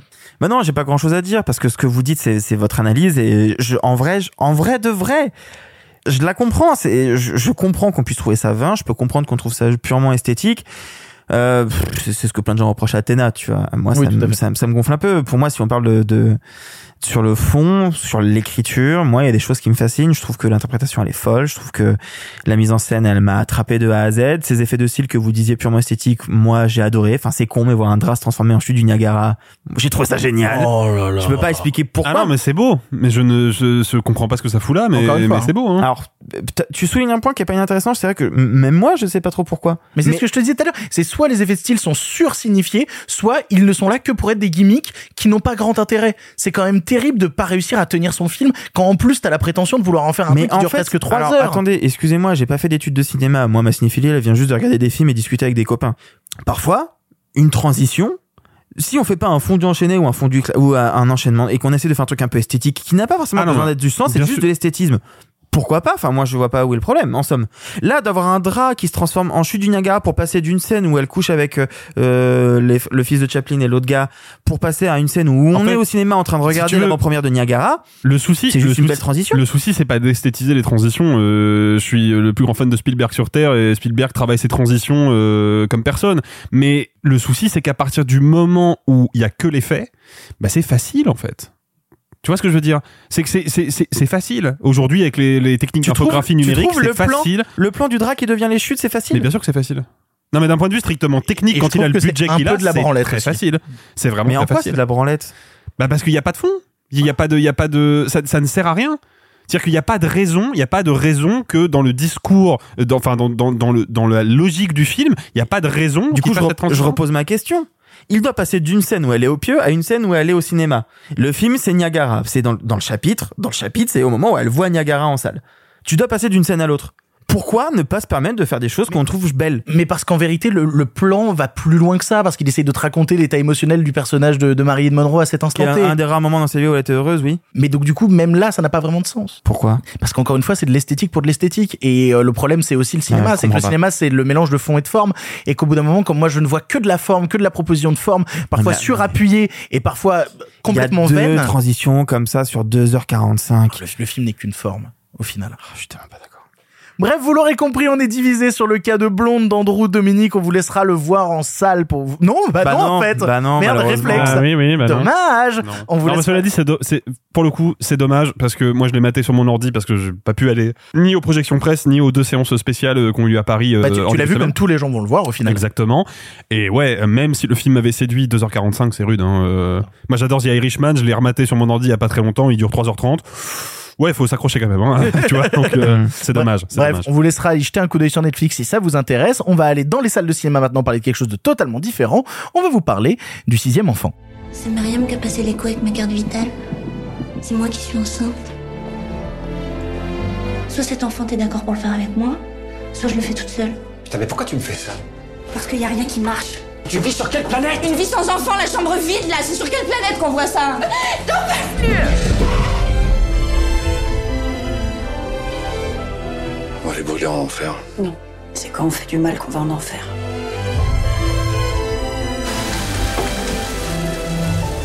Y a aucune raison que personne sache quoi que ce soit. Anna? Le sixième enfant est le premier long métrage de Léopold Legrand avec Sarah Giraudot, Benjamin Laverne, Judith Chemla et Damien Bonnard. Un couple d'avocats se voit recevoir une proposition complexe et illégale de la part d'un couple de gitans qu'ils ont aidés. Racheter leur sixième enfant qu'ils ne se sentent pas d'élever. Julien hésite, Anna beaucoup moins, tout ça autour d'un arrangement parfaitement impensable. On l'a tous vu ici et euh, je vais commencer sur le sixième enfant parce que quelle bonne petite surprise. Voilà, c'est un truc que j'aimerais dire euh, d'entrée de jeu, c'est que je me rappelle avoir vu la bande-annonce euh, dans un MK2 et m'être dit, waouh, c'est tout ce que je vais détester. C'est vraiment ce film social, proche des gens, sur des bourgeois, qui se posent des questions vis-à-vis de ces gens qui n'ont rien mais qui ont avant tout le cœur sur la main. Vraiment tout ce que je déteste. Et puis je me fais avoir je me fais avoir déjà parce que le casting est absolument impeccable à tous les instants. C'est-à-dire que que ce soit euh, Damien Bonnard, Judith Chemla, Sarah Giraudot et Benjamin Laverne m'attrapent et me font me poser des questions sur même mon identification au personnage parce que je l'ai vu avec ma meuf et c'était marrant de voir à quel point ma meuf était touchée par le film et se mettait à la place de Sarah Giraudot et se posait des questions vis-à-vis du personnage là où moi je me posais pas mal de questions du côté de Benjamin Laverne et sur ses réactions, ses comportements, sur la manière dont il avait de gérer la situation, sur la manière même dont il avait de se questionner par rapport à son épouse. Je trouve que à ce niveau-là, le film est plutôt bien fait pour jamais tomber dans un manichéisme un peu forcé et réussir toujours à euh, chercher bah, justement cette question du, euh, du réel sentiment qu'on peut avoir quand on se retrouve dans la situation des personnages. Et je trouve ça plutôt réussi. Parce que ce que va raconter le film dans le fond, et même va démarrer par ça, et là aussi c'est plutôt bien géré dans son écriture, c'est cette idée de démarrer sur le monde des hommes, sur les arrangements des hommes, mais qui vont avant tout passer en retrait du récit pour que les femmes deviennent les véritables héroïnes. Et je trouve ça plutôt malin dans la manière dont c'est géré, même dans le nombre d'apparitions de chaque personnage. Damien Bonnard qui est très présent, qui est la personne par qui le récit se lance, va petit à petit s'effacer, être beaucoup moins présent à l'image pour laisser la place à sa femme parce que c'est elle qui porte l'enfant et qui a les vrais questionnements. Et puis au-delà de ça, je ne vois pas tant le film comme un drame, même si c'en est un en quelque sorte, mais que par un thriller. En tout cas, il réutilise à plein d'instants pour moi les codes du thriller dans sa mise en scène, dans la manière de construire les scènes, dans la manière même de faire ressentir certaines, émotions aux spectateurs. Parce qu'il y a tellement de scènes dans le film où je me retrouve oppressé avec des enjeux de tel personnage connaît une vérité que tel personnage ne connaît pas, comment vont-ils s'affronter, cette situation de malaise dans laquelle je n'aimerais pas me retrouver, ce secret qu'il faut cacher dont certaines personnes connaissent la vérité, d'autres non je trouve que c'est vraiment malin et à ce niveau-là, ça va piocher du coup plutôt dans les codes du thriller que dans les codes du drame à la française, si tant est que ça veut dire euh, quelque chose. Ce malaise constant, moi, dans le film, me plaît beaucoup. Le film de malaise est quelque chose qui a tendance vraiment à me séduire parce que encore une fois, après cette étape du drame émotionnel très fort, du thriller angoissant et un peu parano par instant, bah on en revient quand même à un film qui parle de lutte des classes. On en revient quand même à ces questionnements-là de bourgeois qui se posent des questions sur leur situation et de comment, avec l'argent, ils peuvent à un moment euh, se retrouver dans une situation d'avoir du pouvoir sur les plus pauvres. Et ça, c'est intéressant. C'est intéressant parce que il essaye toujours de le dissimuler avec ses fausses excuses un peu un peu euh, à côté euh, à plein d'instants de non mais nous on fait ça avant tout pour eux. Nous on fait ça avant tout parce qu'on en a besoin. Oui mais nous avons des circonstances atténuantes. Et ce mot d'ailleurs euh, de circonstances atténuantes revient à plein moment dans le récit comme si les personnages avaient besoin de se justifier auprès du spectateur de nos actions ont des circonstances atténuantes aimez-nous quand même bah ouais mais je sais pas si je vous aime. Je sais pas. Et quand le récit se termine et que sans spoiler je me dis oui, je l'avais vu venir, c'est pas étonnant que ça se termine comme ça, et pourquoi pas. Les circonstances atténuantes qu'on essaye de me présenter en disant voilà, on est encore en train de se battre, on a encore le pouvoir, parce que c'est ça aussi les bourgeois à la fin, c'est de se dire on est encore dans cette position de pouvoir et de décision, bah même vos circonstances atténuantes, je peux plus les accepter. Parce que vous m'avez raconté quand même tout un système dégueulasse où une lutte des classes perpétuelle se met en place et où ben une vie d'un enfant se monnaie, mais nous avons des circonstances atténuantes. Je trouve ça plutôt fort, je trouve ça plutôt tendre. Je n'ai pas particulièrement de reproches à faire au sixième enfant, si ce n'est peut-être une forme de classicisme dans sa réalisation. Oh. Euh, que aussi, euh, je trouve qu'en termes de pur filmage, le film réinvente pas la poudre, mais c'est pas ce qu'on demande à tous les films en général de réinventer la poudre. J'y revois justement ces codes que je connais et qui me permettent de comprendre le genre du film et de comprendre les intentions du réalisateur derrière. Et ça, pourquoi pas, je le prends. Après, oui, peut-être que ma seule réticence serait, c'est un premier film, ça a pas la vocation d'en faire des caisses, ça dégueule pas de partout. C'est très carré, c'est très maîtrisé, c'est très efficace. Ça me donne le malaise que je ne pensais pas venir chercher dans le film et qui pourtant m'a eu. Pourquoi pas? Pourquoi pas? Alexis bah, je vais rebondir Boing sur ce que sur ce que t'as dit Victor sur le, la notion de, de classicisme. Je vais être un petit peu plus sévère. Pour moi, c'est pas classique formellement, c'est un peu anecdotique. C'est-à-dire que oui, effectivement, ce serait euh, profondément stupide et, euh, et euh, irrationnel d'attendre de tous les films qu'ils soient une révolution esthétique, bien évidemment. Mais je trouve que ça peut jouer sur les petits détails. Les enfants des autres, par exemple, est un film qui est dans sa facture relativement classique aussi, mais mais qui a plein de petites idées. Exactement, et notamment le plan final, moi, des enfants des autres, qui m'a beaucoup beaucoup touché parce que c'était vraiment imprimé en une image le fait que le personnage de Virginie Efira n'arrive pas à être dans la case où elle veut. En tout cas, pas totalement. Et je trouvais ça très beau. Là, il y a rien visuellement qui me qui m'épate ou qui me ou qui m'intrigue ou qui m'intéresse. J'ai néanmoins pas passé un mauvais moment parce que comme tu l'as dit, le casting est impeccable moi, le truc qui est intéressant, c'est que j'y vois pas tant que ça. Évidemment que c'est présent, c'est sous-jacent tout le temps, mais je pense pas que le sujet du film soit la lutte des classes. C'est quand même une évidence. C'est quand même précisément parce que c'est une évidence que je pense que c'est pas son sujet.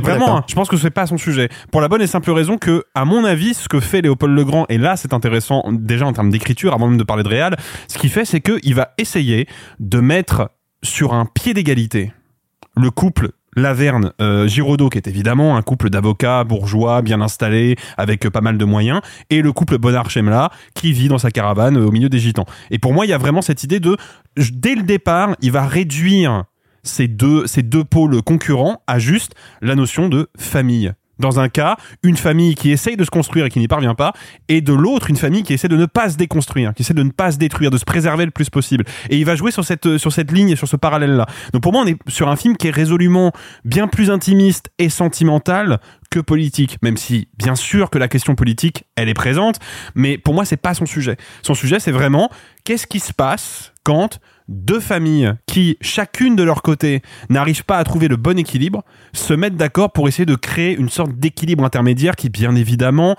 va se révéler intenable, pesant, oppressant. Oui, mais de facto, quand tu le places dans ces contextes sociaux-là, tu t'inscris quand même dans un discours autour de cela. Mais... Tu, choisis pas, sinon tu prends deux familles bourgeoises et ces notions de construction-déconstruction peuvent aussi bah, fonctionner. Après, faut, faut si aussi tu penser, choisis ça... Euh, faut aussi penser d'un point de vue de stricte dramaturgie et, euh, et c'est pas des clichés de dire ça, ni un reproche loin de là, mais il y a effectivement dans les communautés gitanes un catholicisme qui est très fort, qui est très marqué, très traditionnel, dans lequel quand on a un enfant, on le garde, alors que dans une famille de bourgeois, c'est en général, un peu moins le cas, surtout qu'on n'est pas. Pardon On n'est pas la haute. Ou dans des bourgeois qui sont catholiques et qui ont cette vision-là, dans ces cas-là, la question de l'argent ne se pose pas. Exactement. Oui, mais des bourgeois traditionnalistes. Oui, ça mais entre entre la bourgeoisie parisienne, avocate, euh, déconstruite, on va dire, et la bourgeoisie traditionnelle versaillaise, catho et tout, euh, il y a le même rapport de lutte des classes. Hein. Il y a exactement le même rapport. Donc en fait, je pense que de toute façon, pour pouvoir raconter cette histoire-là dans la France d'aujourd'hui et qu'elle soit immédiatement crédible et vraisemblable,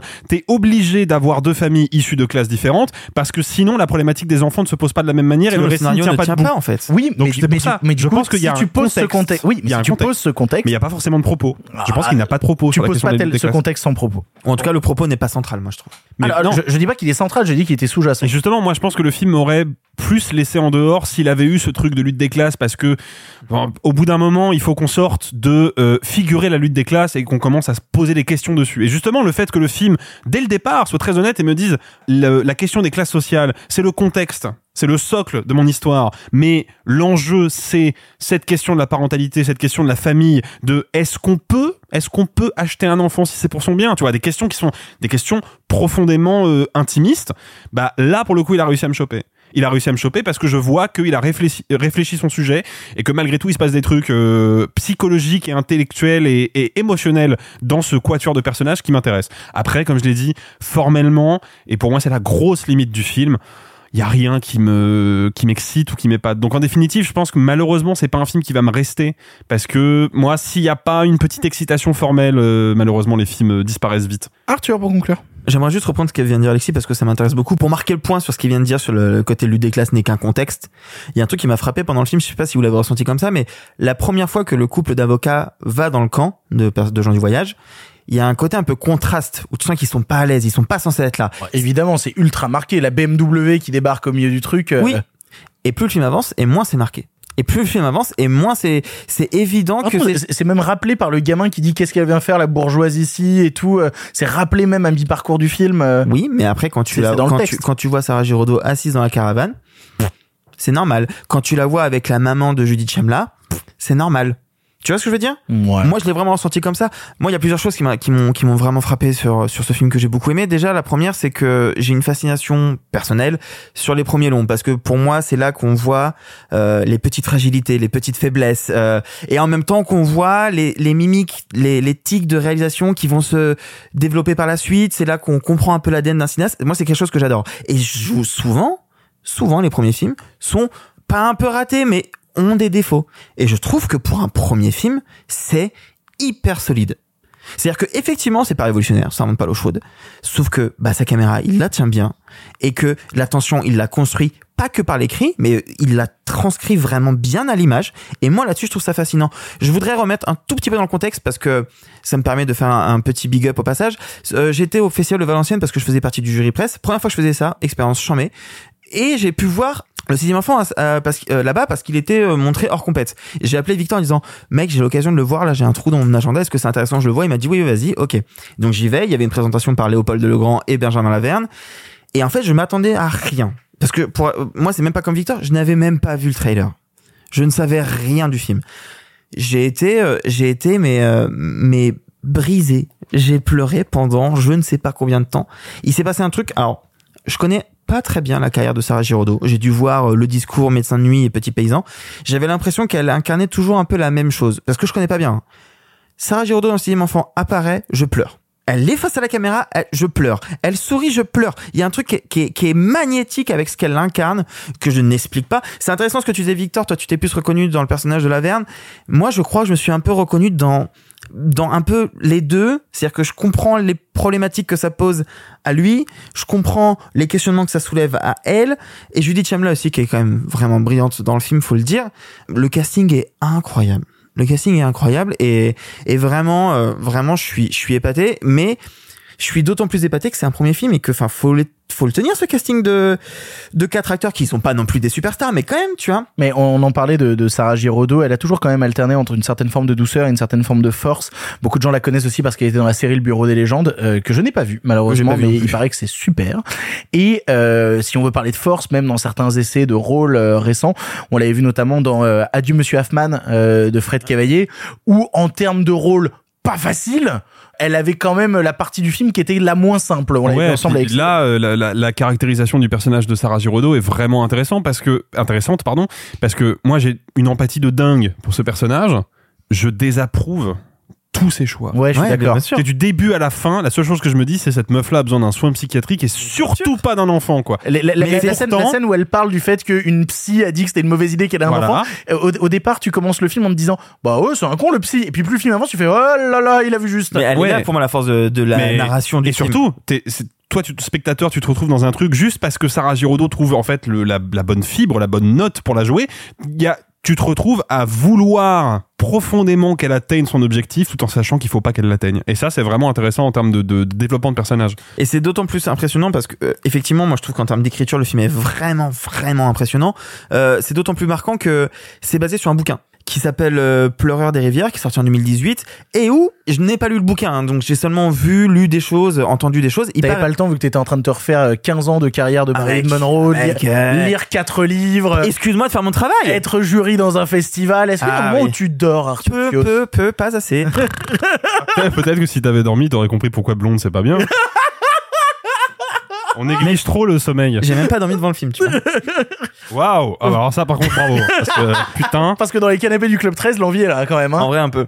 Non, mais tout ça pour dire que dans le bouquin de base, il me semble, peut-être que je me trompe, mais il me semble que le couple de gens du voyage ont huit enfants euh, et que le livre commence par la rencontre entre les deux avocats et je crois qu'elle-même n'est pas avocate. Et donc, il a réussi à, à quand même essayer de d'atténuer un peu le propos parce que j'ai cru comprendre que dans le bouquin, la question justement de l'argent et des classes sociales était plus marquée. Et en ça, je trouve que c'est une, très bonne adaptation, même si j'ai pas lu le bouquin. Réussir à tirer du matériau de base quelque chose qui se veut plus subtil ou en tout cas qui incarne autre chose parce que comme on l'a dit il se passe quand même des, évolutions des arcs narratifs de personnages qui sont quand même putain bien foutus surtout pour un premier film. Moi, je trouve que c'est vraiment le truc. J'y allais pas reculant, mais tu sais, je t'ai appelé Victor en disant, mec, ça t'intéresse? Ouais, bon, ok, j'y vais. Je sais pas ce que ça vaut.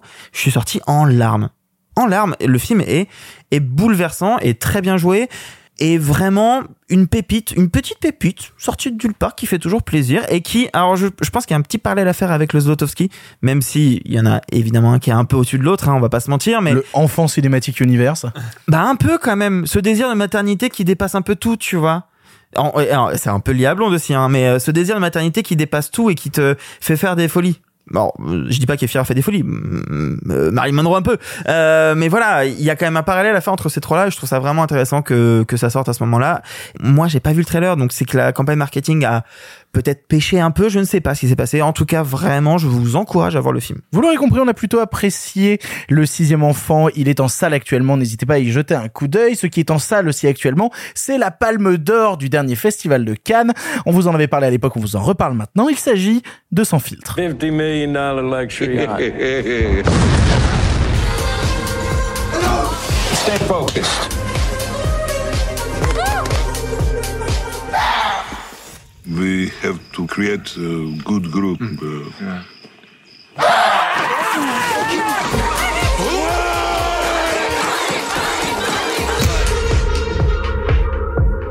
Who am I? You're the toilet manager. No. Here. Captain. Sans filtre est le dernier film de Ruben Östlund, Robert Östlund, comme le dit Sophie, récompensé de la Palme d'Or au dernier festival de Cannes. On vous en a parlé à l'époque, une croisière de luxe sur un yacht avec des influenceurs, des très grands bourgeois, du vomi et un capitaine qui refuse de sortir de sa cabine, un cocktail explosif qui ne demande qu'une seule chose, que l'on allume l'étincelle. Vous connaissez sûrement déjà un peu notre point de vue si vous avez écouté l'émission à l'époque, mais avec Alexis, on l'a digéré depuis, on a réfléchi sur le film, on a peut-être des choses à, à en digérer, redire. c'est le mot, ouais. Voilà, exactement. On a peut-être des choses à redire sur Sans filtre. Alors, qu'est-ce qu'on a pensé de ce Ah, en Sans fait, tu filtre, viens, tu viens vraiment de me faire le pire lancement parce que à l'époque de Cannes, je pense que les gens qui ont écouté les épisodes cannois s'en rappellent. euh, comme je suis hémétophobe et que surtout que j'aime pas le- les films bêtes, bah je me suis barré au bout de à Ça veut dire peu quoi, près. euh, ça veut dire euh, avoir euh, la phobie du vomi. En tout cas, d'être très mal à l'aise à la vision du vomi. Merci, Jamy. Et je t'en prie. Mais du coup, j'ai pas revu le film, donc je n'ai toujours pas vu la deuxième partie. C'est-à-dire que moi, Ah, merde. ma- mon, mon- Et- et c'est mon moi qui te expérience, mon expérience de sans filtre s'arrête au moment où ils se gerbent tous dessus dans le bateau et où là je me suis dit, bon, allez, c'est bon, on arrête, on arrête le tir. Non, mais en fait, moi, je, je, je vais être assez, euh, assez bref, je pense, sur euh, sur sans filtre le, le souci que, que j'ai avec ce genre de, de, de cinéma, et euh, évidemment je pèse mes mots parce que j'ai vu que la première partie, mais j'ai un problème de fond avec ces, ces films qui s'avancent comme des charges très virulentes à l'égard de la bourgeoisie, et même de la très grande bourgeoisie, euh, parce que Sans filtre se déroule quand même en partie sur un yacht avec que des milliardaires et qui passent leur temps à boire du champagne, à manger des crustacés hors de prix, donc on est vraiment sur un level de bourgeoisie qui est totalement déconnecté du réel, ce qui n'est pas le cas de toutes les strates de, de ce milieu-là. Moi j'ai un problème avec les films qui prétendent avoir une charge très virulente contre ce système-là, mais qui en même temps, pour pouvoir obtenir la validation de ces institutions et des bourgeois qui la constituent, vont, dans leur forme, dans leur mise en scène, adopter et à mon sens, sans aucune forme d'ironie, l'apanage du cinéma d'auteur bourgeois, c'est-à-dire des plans qui durent très longtemps, souvent fixes, avec euh, des, des situations dramaturgiques qui vont être étirées, une espèce de, de, de, de fausse contemplation du vide, qui est moi quelque chose qui me touche pas du tout. Et je me souviens, peu de temps après, euh, après euh, avoir vu Sans filtre à Cannes, quand on est revenu sur Paris, je crois qu'on avait parlé d'un film qui s'appelle Compétition officielle. Oui, tout à fait. avec Penelope avec Cruz. Penelope Cruz, Antonio Banderas et un troisième acteur dont j'ai oublié le nom malheureusement. Et je m'étais fait la remarque de me dire, bah, compétition officielle, c'est à ça qu'aurait dû ressembler sans filtre s'il avait vraiment voulu être subversif. C'est-à-dire que dans compétition officielle, effectivement, on est dans un film qui prétend avoir l'esthétique d'un film d'auteur euh, très classique, très académique, euh, très pompeux, mais qui va rajouter à l'intérieur beaucoup de trivial et du vrai trivial. C'est-à-dire pas juste une séquence de 15 minutes de gens qui se vomissent et qui se chient dessus. Non du vrai trivial. C'est-à-dire des guerres d'ego de collégiens des personnages qui sont des mythomanes hypocrites détestables. Un sens du verbe du verbe pardon et, et du dialogue qui est beaucoup beaucoup plus finement ciselé que ce que j'ai vu de sans filtre. Mais moi je me souviens du, de l'espèce de dialogue mais complètement lunaire entre Woody Harrelson et le milliardaire euh, russe qui est censé me raconter quelque chose du monde. Et en fait je, je vois juste Ruben Qui jubile de, de, de- avec ses petits Playmobil bourgeois et qui ne raconte absolument rien de concret et c'est peut-être pas anodin si compétition officielle est passée malheureusement un peu inaperçue alors que Sans filtre a été vive- vivement commenté de partout sur les réseaux, dans les dans les euh, dans les magazines, qu'on a fait des interviews de Ruben Östlund, qu'on lui a filé sa deuxième Palme d'Or consécutive en plus parce qu'il l'avait déjà eu pour le précédent. Pour moi, il y a quelque chose de très de très malhonnête et je sais que toi Victor, tu vas nous parler sûrement de la deuxième partie du film Oui. qui est en- apparemment, parce qu'encore une fois, je ne l'ai pas vu, beaucoup, beaucoup plus perverse et surtout conservatrice que la première partie. Donc euh, non, moi sans filtre, c'est vraiment une expérience de cinéma que bah, que je recommande pas vu que je suis pas allé au bout. Mais euh, pour moi, c'est vraiment un énorme pétard mouillé. Bah, moi, ça me permet de, de dire que les films aussi existent par leur contexte. C'est con, hein. euh, voilà, j'ai envie de tweeter contexte avec un point d'interrogation. Certains auront la référence, mais euh, c'est un peu ce truc-là autour de son filtre parce que la première fois où je le vois, je rigole et je prends un peu du plaisir quand même sur euh, sur son filtre parce que je me dis euh, putain, c'est quand même c'est quand même un peu marrant comme film. Voilà, c'est quand même un peu drôle. Et puis je vois le film remporter la Palme d'Or. Et c'est à cet instant-là que j'ai commencé à me questionner, à me questionner sur ce que j'avais vu et à me questionner sur comment les gens l'avaient reçu. Et c'est intéressant parce qu'à l'époque déjà, je parlais de, contexte, de visionnage, quand on parlait notamment de la fracture de, de Catherine Corsini et du fait que j'étais un peu mal à l'aise de voir un film euh, aussi sombre avec des gens qui rigolaient autant dans la salle. Je me disais ah peut-être qu'il y a quelque chose dans la mise en scène du film qui est à côté. Et ben en fait, je trouve que dans Sans filtre avec du recul, il y a quelque chose qui n'est pas à côté, qui est pleinement dedans et qui est un peu pervers, comme tu le disais, euh, Alexis, puisque euh, là où le film aurait la volonté ou en tout cas le, le donnerait comme note d'intention de mon but est de moquer la grande bourgeoisie et regarder comme ils sont nuls et comme ils sont horribles, je vais leur mettre leur- le nez dans le caca. Ce qui est un truc normalement métaphorique. hein. Quand euh, quelqu'un dit euh, je vais mettre le nez dans le caca de mes personnages, il le fait avec une métaphore. Ruben Östlund n'est pas dans la métaphore. Euh, Ruben Östlund est un peu idiot. Euh, Ruben Östlund est un peu au stade anal, puisque il le fait littéralement. Il fait déborder les WC du bateau. Il prend ces personnages de grands bourgeois qui pataugent dans leur propre vomi et dans leur propre merde, et il te dit regarde comme c'est rigolo. Et les bourgeois rigolent. Ils rigolent tellement qu'ils trouvent que c'est un grand film. Ils rigolent tellement qu'ils lui filment une palme d'or. Parce que oui, euh, Vincent Lindon, je sais que plein de gens vont dire oui, mais quand même, Vincent Lindon, cinéma de Stéphane Brisé, blablabla. Vincent Lindon, c'est pas un prolo non plus. Hein. On va se calmer tout de suite euh, sur ses réflexions. Non. Il y a un souci en fait. Il y a un souci quand ton but est de moquer des gens et que ces gens disent au final ah, t'es tellement mignon, on t'aime tellement, on t'adoube. On va on va adouber ton film, ton cinéma. Il y a un problème. Il y a un problème. Il y a un problème qui se situe. Tu parlais dans la deuxième partie que, que t'as pas vu Alexis, mais il y a un vrai problème dans cette idée que la deuxième partie te raconte soudainement ce qui se passe quand les gens d'en bas, parce que c'est un peu comme ça que le film le présente, hein, les gens d'en bas prennent le pouvoir sur les gens d'en haut. Eh ben, ils sont pervers. Ah, ils sont sales. Ah, ils sont méchants. Ils sont encore plus méchants.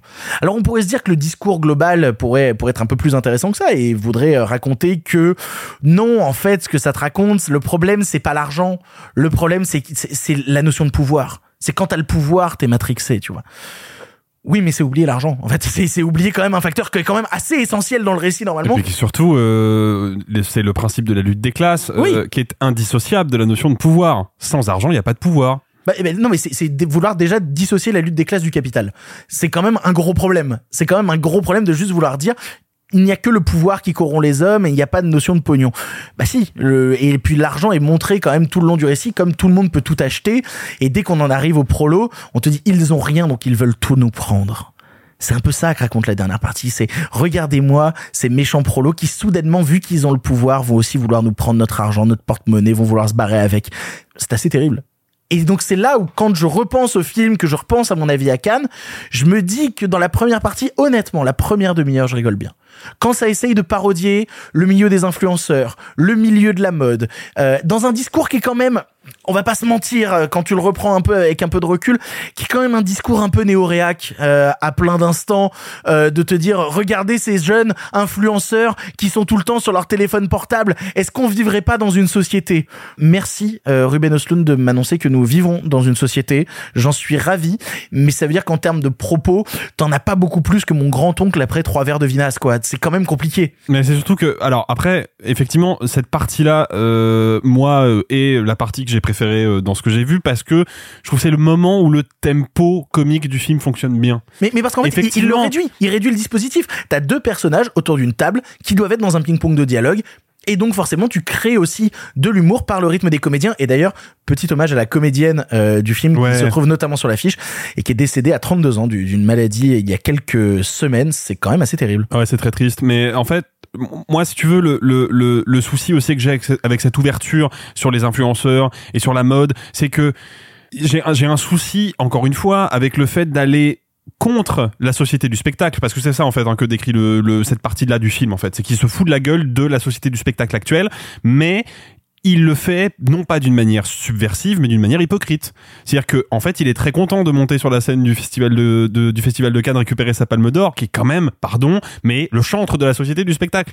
Je, je le compare très rapidement pour euh, parce qu'il y a peut-être des auditeurs qui le savent pas quand euh, Paul Verhoeven a réalisé Showgirls qui était lui aussi un film qui se foutait allègrement de la tronche euh, du- de la société du spectacle et qu'il faisait avec beaucoup plus de beaucoup plus de force beaucoup plus de véhémence mais aussi beaucoup plus de subtilité bah le film a été très mal reçu à l'époque parce que justement les gens qui validaient cette société là se sont sentis heurtés à tel point que le film a été récompensé par un Reddy Award et Paul Verhoeven est allé chercher son Reddy Award c'était une manière de faire un gros doigt d'honneur à l'institution Oui, alors je peux me faire l'avocat du diable aussi et te dire que euh, bah, Bong Joon-ho, il a pas de mal à monter sur la scène euh, de Cannes pour aller récupérer une palme d'or pour Parasite. Mais parce que, je- très honnêtement, je ne pense pas qu'il y ait chez Bong Joon-ho une critique de la société du spectacle. C'est pas la même chose. Il y a clairement ça dans son filtre.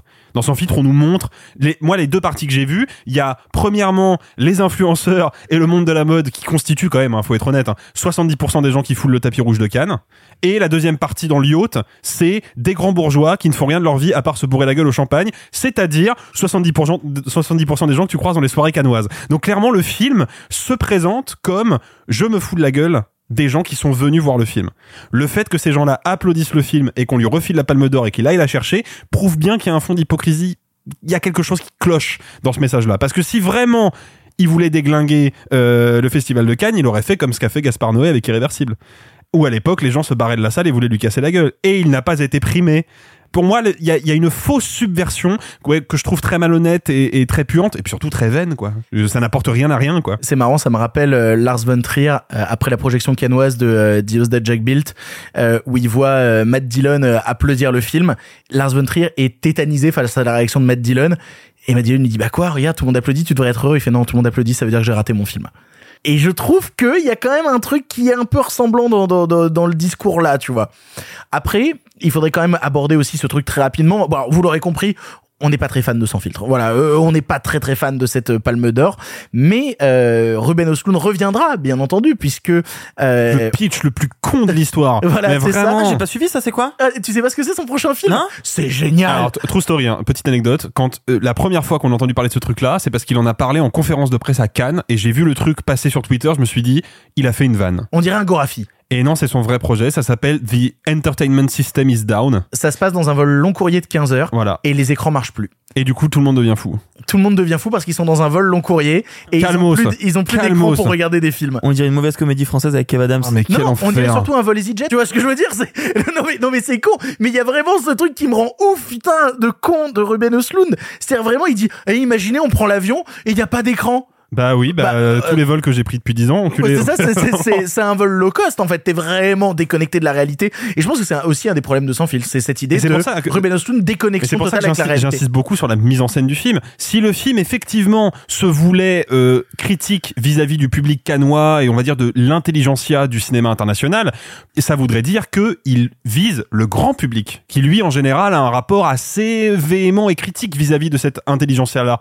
Or, la forme du film ce ce côté autorisant, très euh, très poseur, très lent, le rend inaccessible au grand public. Donc c'est il y a définitivement quelque chose qui coince, il y a une il y a quelque chose qui est pas clair dans l'intention de Ruben Östlund et moi je pense que c'est parce que c'est un gros fumiste mais euh, chacun son interprétation. Moi, je pense qu'il est surtout un peu bête, mais euh, peut-être Probablement, oui. peut-être que c'est ça aussi. Est-ce que tu as hâte de voir du coup son prochain film dans un Je avion? ne le verrai pas. Allez, il y aura pas de vomi? Ah ça je, oh, pff, pas sûr.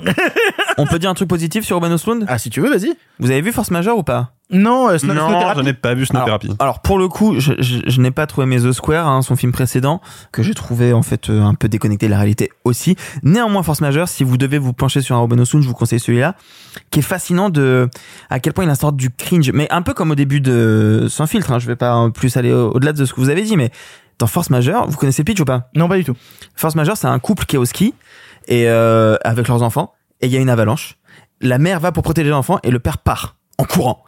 Et en fait, l'avalanche, il y a rien. Donc il revient et en fait, le couple se regarde en mode OK, donc t'as plus pensé à toi qu'aux enfants. Et c'est une heure et demie de gêne au milieu d'un couple qui ne sait pas comment se dire les choses et qui au final commence à le verbaliser mais n'y arrive pas, s'excuse, ne s'excuse pas. C'est franchement très fort. Bah, ça m'intéresse Mais c'est plus sobre. C'est plus intéressant. Ah, c'est peut-être ça. Bon, vous l'aurez compris, sans filtre, c'est une palme d'or. Vous allez le voir en salle. Vous, vous faites votre propre avis. Mais par chance, il y a plein d'autres choses en salle cette semaine. ou Même pas en salle. Il y a plein de en bref. C'est l'heure des en bref. Ça va durer encore longtemps. Eh bien, vous, qu'est-ce que vous faites dans les bras de mon cocher? Vous en avez encore beaucoup du sensationnel comme ça Pourquoi vous pensez qu'on ne prend pas le cinéma au sérieux? Cette ligne est sur écoute. Il va me falloir être bref. En bref, cette semaine, Hocus Pocus 2 sorti directement sur Disney+, et la suite d'Hocus Pocus 1. J'aurais pu le deviner Sans en fait. déconner, c'est Ce ouf serait ou pas tellement bien qu'un jour, les mecs soient vraiment conscients qu'ils vont faire une suite et que du coup, ils décident vraiment d'appeler le premier 1. Alad- bah, Aladdin et Aladdin. Ah ouais, ouais. Voilà. On se souvient de Brise de Nice 3 aussi, où Ouais. ça parce qu'il a compte cassé aussi. le 2. Il a cassé le 2, exactement. Bref, Hocus Pocus 2 où Bette Midler, Sarah Jessica Parker et Katina Jimmy reprennent leur rôle des sœurs Sanderson pour assouvir leur soif de vengeance sur la petite ville de Salem. Alexis, t'avais découvert Hocus Pocus 1 il y a pas longtemps. Tu as vu Hocus Pocus 2. Qu'est-ce que tu en penses? Bah alors, euh, en fait, moi, ce que, ce que je, je vais parler un tout petit peu d'Hocus Pocus 1 parce que c'est un film avec lequel je n'ai pas du tout grandi. Je l'ai découvert il y a vraiment, euh, bah, je l'ai découvert pendant l'été, donc il y a très peu de temps. Et c'est pas un film parfait, hein, loin de là. Mais ce qui est très charmant dans le premier Hocus Pocus, c'est que quand on essaie de l'imaginer à travers les yeux d'une gamine, parce que c'est un film qui a une résonance particulière auprès du jeune public féminin de Disney, c'est que bah, c'est peut-être, on parlait de la subversion euh, juste avant, c'est peut-être une première étape vers la, subversion, dans le sens où ces trois sorcières qui sont évidemment les personnages principaux du film, qui sont iconisés, qui sont attachantes, qui sont drôles, ce sont quand même des méchantes, quoi. Genre, elles mangent des gosses. Il y a, un truc où ce sont des personnages profondément antipathiques qui sont là pour faire le mal et qui entendent revenir pour continuer de faire le mal, quelle que soit l'époque. Leur objectif, c'est de faire du mal aux enfants. Donc, ce sont les antagonistes du film. Leur, leur parcours moral est dégueulasse, mais malgré tout, elles sont iconisées. Et ça, je pense que ça a eu un impact très fort dans la réception du film. Et c'est le problème que j'ai avec Hocus Pocus 2, parce que dès la séquence d'ouverture, où en gros on me présente les trois sœurs Sanderson quand elles sont enfants, et donc pas encore tout à fait sorcières, on me montre que bah, si elles sont devenues des sorcières un peu, euh, un peu méchantes, même carrément méchantes, bah, c'est parce qu'elles sont quand même victimes d'un système oppressif. En l'occurrence, de l'Amérique du 16e siècle, si je dis pas de conneries, ou peut-être 17e, à savoir une Amérique qui est très croyante, très rigoriste, où les femmes n'ont pas le droit, et surtout pas les jeunes filles, n'ont pas le droit de revendiquer bah, de mener leur vie comme bon leur semble en fait. Et dès ce point de départ, pour moi, il y a un truc qui coince. Je sens que Disney, dans sa logique rétrograde, est en train d'amener un petit peu de nuance dans la caractérisation originelle des personnages. Ensuite, c'est cool, tout le film, qui est bah, Hocus Pocus 1, mais littéralement. C'est, c'est les mêmes ressorts dramatiques, c'est les mêmes ressorts comiques, c'est grosso modo les mêmes péripéties. Donc c'est si on est fan, on passera peut-être un bon moment. Si on l'est pas, ce qui est mon cas, euh, le film n'a strictement aucun intérêt, ni formel, ni narratif. Et puis il y a une séquence finale qui fait un peu écho à la séquence euh, à la séquence d'ouverture et qui est à nouveau dans cette logique de on a quand même envie de de sublimer un peu ces personnages et de leur de leur donner un petit côté positif. Et moi ça me dérange parce que à mon sens, ça les rend bien moins intéressantes et bien moins attachantes parce que évidemment, comme ces deux séquences-là sont situées au début et à la fin du film, elles contaminent le film qui est au milieu. Et puis, bah, ça traduit quand même quelque chose de vraiment néfaste dans le film, c'est que le film a conscience que les personnages qu'il mobilise sont des icônes pop culturelles. Et comme Disney est persuadé qu'une icône pop culturelle, c'est forcément quelque chose de positif, et bah, il rajoute du positif dedans pour asseoir le côté iconique des personnages. Et c'est très stérile, c'est très bête, ça mène nulle part. Donc, si vous êtes fan du premier Hocus Pocus, bah, vous aurez un téléfilm Disney Channel d'une qualité, euh, on va dire, médium, et vous allez peut-être passer un bon moment. Euh, si vous n'êtes pas fan du film original, euh, bah, franchement, passez votre chemin.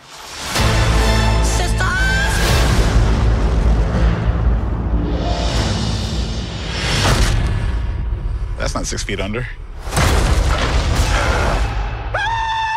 Stop! I am a good zombie!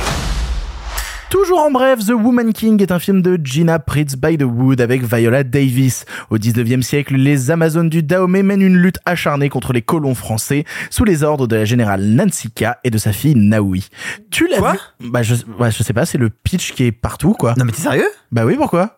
Mais c'est le méga plot twist de, du dernier tiers du film. Bah, je suis désolé, c'est le pitch qui est sur tous les trucs. Waouh, c'est Ouah, chaud. c'est méga chaud. Bah, je suis, bah, je suis désolé. En fait, t'as toute une construction du personnage, justement, de la fille dont j'ai oublié le nom. Ouais. De, elle sait pas qui sont ses parents, elle vient d'être recrutée dans l'armée, elle prend un peu la, la, la big chef en mentor, et à un moment, on comprend qu'en fait, elle est la fille de l'objet du viol de la chef. D'accord. Mais non, peut-être pas les trois quarts, j'exagère. Ça doit arriver à la moitié du film. Usual Suspect, c'est un film réalisé par Brian Singer avec Kevin Spacey dans le rôle de Kaiser Soze. Incroyable ces résumés hallucinés. Bah, je suis désolé, c'est le résumé qui est sur tous les Moi, j'ai pas vu le Non, film, mais- je, me- je me fie vraiment au synopsis qui est partout, quoi. En vrai, on le coupe ou Bah non, on va le laisser. C'est le Bah, pitch qui est partout. Il est sur internet. Ah, mais. Le pitch est partout. Bah, je suis et, et désolé. alors, et alors, j'imagine que les bandes annonces sont en plus. Non, euh, pas t- bah, j'im- enfin, j'espère pas. Franchement, faut être débile. Bah, je suis désolé, c'est le pitch, pardon. Je l'ai pas inventé, j'ai pas vu le film. Je, je, sais pas ma faute. Incroyable. Je suis désolé. Bah voilà, bah parle c'est du film dommage. maintenant. Bah, c'est dommage parce que c'est, enfin, bon, non, c'est pas vrai. Ouais, c'est le seul truc qui a de l'intérêt dans le Non, film. non, non, non, non, non, non, non. En vrai, en vrai de vrai, tu me disais hors micro tout à l'heure que les critiques américaines sont un peu dures et je comprends Ah non, les pas critiques trop. françaises. Ah, ok.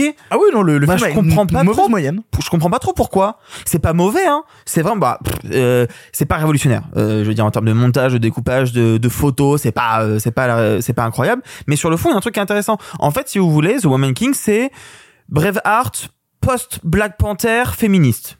Tu, est-ce que tu situes ou pas? Ah, j'ai une vision très claire de ce que ça peut être. Et oui. ben voilà, c'est donc on suit ces espèces d'Amazon qui sont les Agodjier, qui étaient une vraie euh, bande armée de femmes qui défendaient leur peuple et qui ont combattu euh, les esclavagistes. Alors hmm, dans le film c'est des Français parce que bien évidemment les esclavages euh, c'est que français, hein. Mais c'est pas un film qui est désagréable à regarder.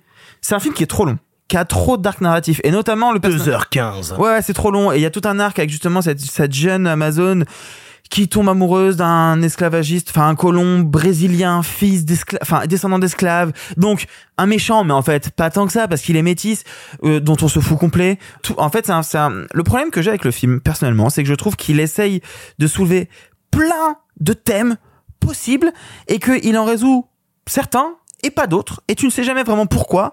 Et du coup il y a plein de trucs où tu te dis mais en fait un bon producteur aurait dit coupe cet arc ça raccourci ça ça sert à rien. Et du coup il y a des moments où je ne comprends pas ce que le film veut me raconter. Par exemple c'est vraiment un truc sur la puissance féminine et ça, c'est vraiment plaisant à regarder. On voit des femmes noires, on en voit beaucoup. C'est rare à l'écran, faut le souligner, tu vois. C'est plaisant. Et elles sont fortes. Elles sont, euh, elles sont badass. Et tu vois, Viola Davis, elle est, elle y croit, quoi. Le casting est bon. Il y a la Shana Lynch, qu'on adore, tu vois, parce que post James Bond, vraiment, on adore. On y croit. Sauf qu'en fait, tout le propos, c'est de montrer qu'il y a eu des femmes à l'époque, il y a deux, trois siècles, qui pouvaient combattre le patriarcat. Sauf que tout est régi par un roi, qu'il faut absolument séduire. Et dans laquelle il y a une espèce d'amour platonique avec Viola Davis, où elle réussit à se libérer du joug du roi en allant contredire ses ordres et à la fin bah euh, bah va se marier avec lui et on veut te Ah oui, contredire ah oui, donc tu spoil la mort. Ah bah mec c'est trop tard franchement Ah bah non, euh, il y, a- il y a plus de respect là. ouais c'est foutu c'est foutu laissez tomber non mais Allez, et encore des commentaires. Ah, pardon le cinéma, l'émission qui spoil les films. on n'avait pas mais dit après la halluciné, là, pardon. euh, ouais, je suis voilà. désolé. hein. on n'avait pas dit qu'après la cigale on a arrêté d'ailleurs Ouais, bah trop tard. Voilà, Trop c'est tard. raté. Non mais pareil, tu vois cette jeune fille qui sort avec euh, avec le, le colon métis, t'as tout un truc où où elle va contre les ordres parce que les ordres des Amazones c'est de ne pas fricoter avec les hommes. Et elle, elle, elle va contre ça parce qu'elle veut récupérer sa propre liberté, mais du coup sa liberté ça passe par aller voir un homme. Enfin, tu vois, il y a plein de moments où je trouve que le message du film est flou et c'est dommage parce que déjà l'histoire vraie derrière elle est chambée en vrai. Parce que concrètement en termes de mise en scène, euh, la réalisatrice est quand même celle qui a fait The Old Guard, donc en vrai elle sait y faire. The Old Guard, Ouais. le truc sur Netflix avec, Avec Charlize euh, Theron Theron. Quelle Oh. horreur Mais c'est Oh. tout pété, ça. Oh Qu'est-ce que non, c'est je suis naze pas d'accord. Ah. Oh. Non, non, non, non, je suis désolé, c'était efficace de ouf, c'était Oh lisible. Non, c'était pas du tout efficace. Ah non, non, c'était un bordel narratif Non, insupportable. non, je suis pas d'accord. Et je crois qu'en plus que Simon Rio, euh, j'ai j'ai vaguement vu euh, passer sa critique. Je crois qu'il est un peu d'accord avec moi. Non, il l'avait Ah non, il défoncé dans l'émission. il l'a Ah, ok. crucifié. Eh ben, je ne sais pas ce qu'il raconte dans l'écran large. Parfois, ça lui arrive parce qu'il a dit, euh, justement, vous avez vu The Old Guard, vous comprendrez qu'il a une bonne réelle. Je me suis dit, c'est vrai, il a raison. Il y a des moments où je retrouve ces gimmicks de réal, la manière de filmer des séquences d'action qui sont plutôt bien faites. C'est pas révolutionnaire. C'est pas le film de l'année. Mais concrètement, moi, je trouve que c'est une histoire qui est intéressante. Il y a un casting qui y croit à fond. Les scènes d'action sont plutôt solides. C'est juste un film qui est trop chargé. Qui est trop chargé et qui, formellement, est un peu plat. Après, de toute façon, on vous a déjà tout spoilé, donc euh, je sais pas si vous avez envie de le voir, mais mais c'est dommage parce que en fait, je pense qu'il y avait matière à faire un vrai blockbuster qui pouvait sortir du lot, et c'est pas le cas. We must fight back for our people. Allez, You're asking me to take them to war. Some things are worth fighting for. Pour terminer les en bref, Smile est un film d'horreur au concept très simple. Si ça sourit autour de toi, cours très vite parce que c'est chaud. C'est ce que constate une psychiatre avec un événement bizarre impliquant l'un de ses patients, si bien qu'elle est de plus en plus convaincue d'être poursuivie par une force surnaturelle malveillante. Alexis, tu es allé voir Smile. Qu'est-ce que ça vaut Smile? J'ai pissé. Ah, non, J'aimerais trop qu'on garde juste ça dans l'émission. Vraiment?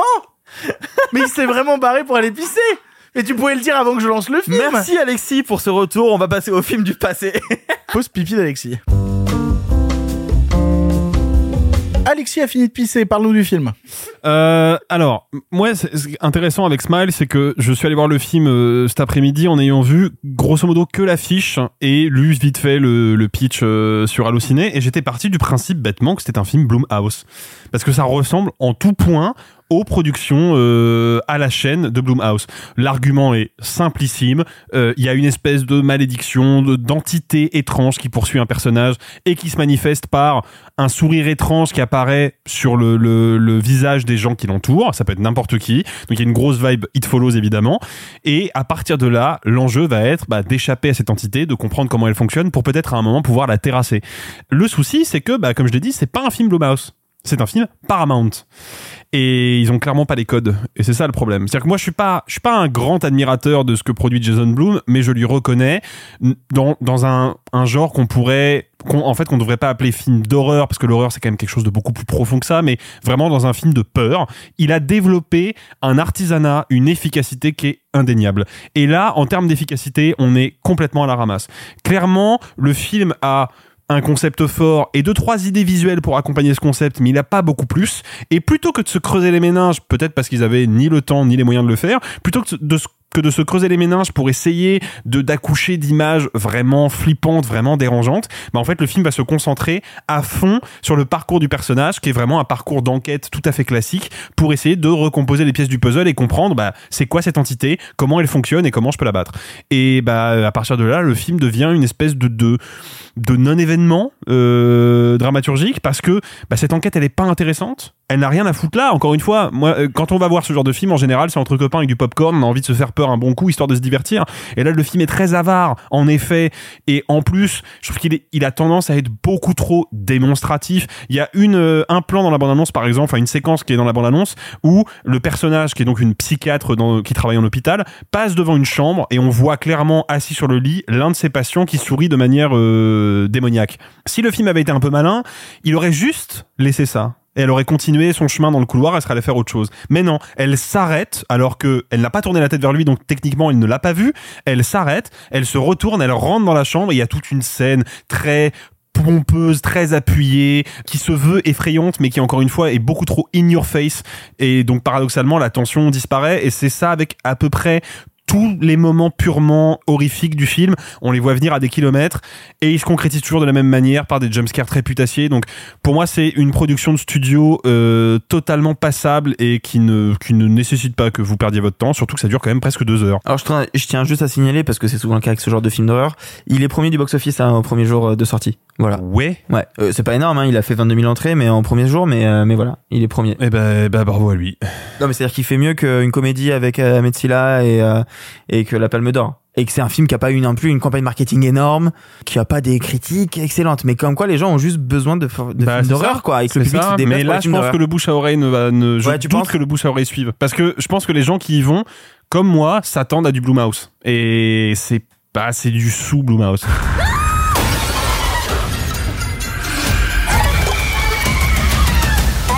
I am gonna keep running.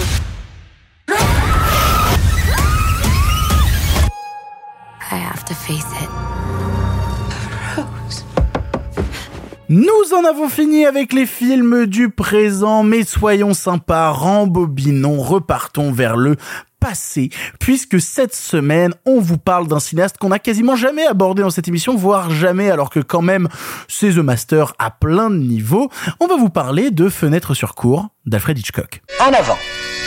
À cette époque, vous le savez, le cinéma était en noir et blanc. Mais nous avons préféré mettre un peu de couleur. Monsieur Mézeret, au nom du patrimoine artistique français tout entier, je vous dis merci. Mais enfin, tout ça, c'est le passé.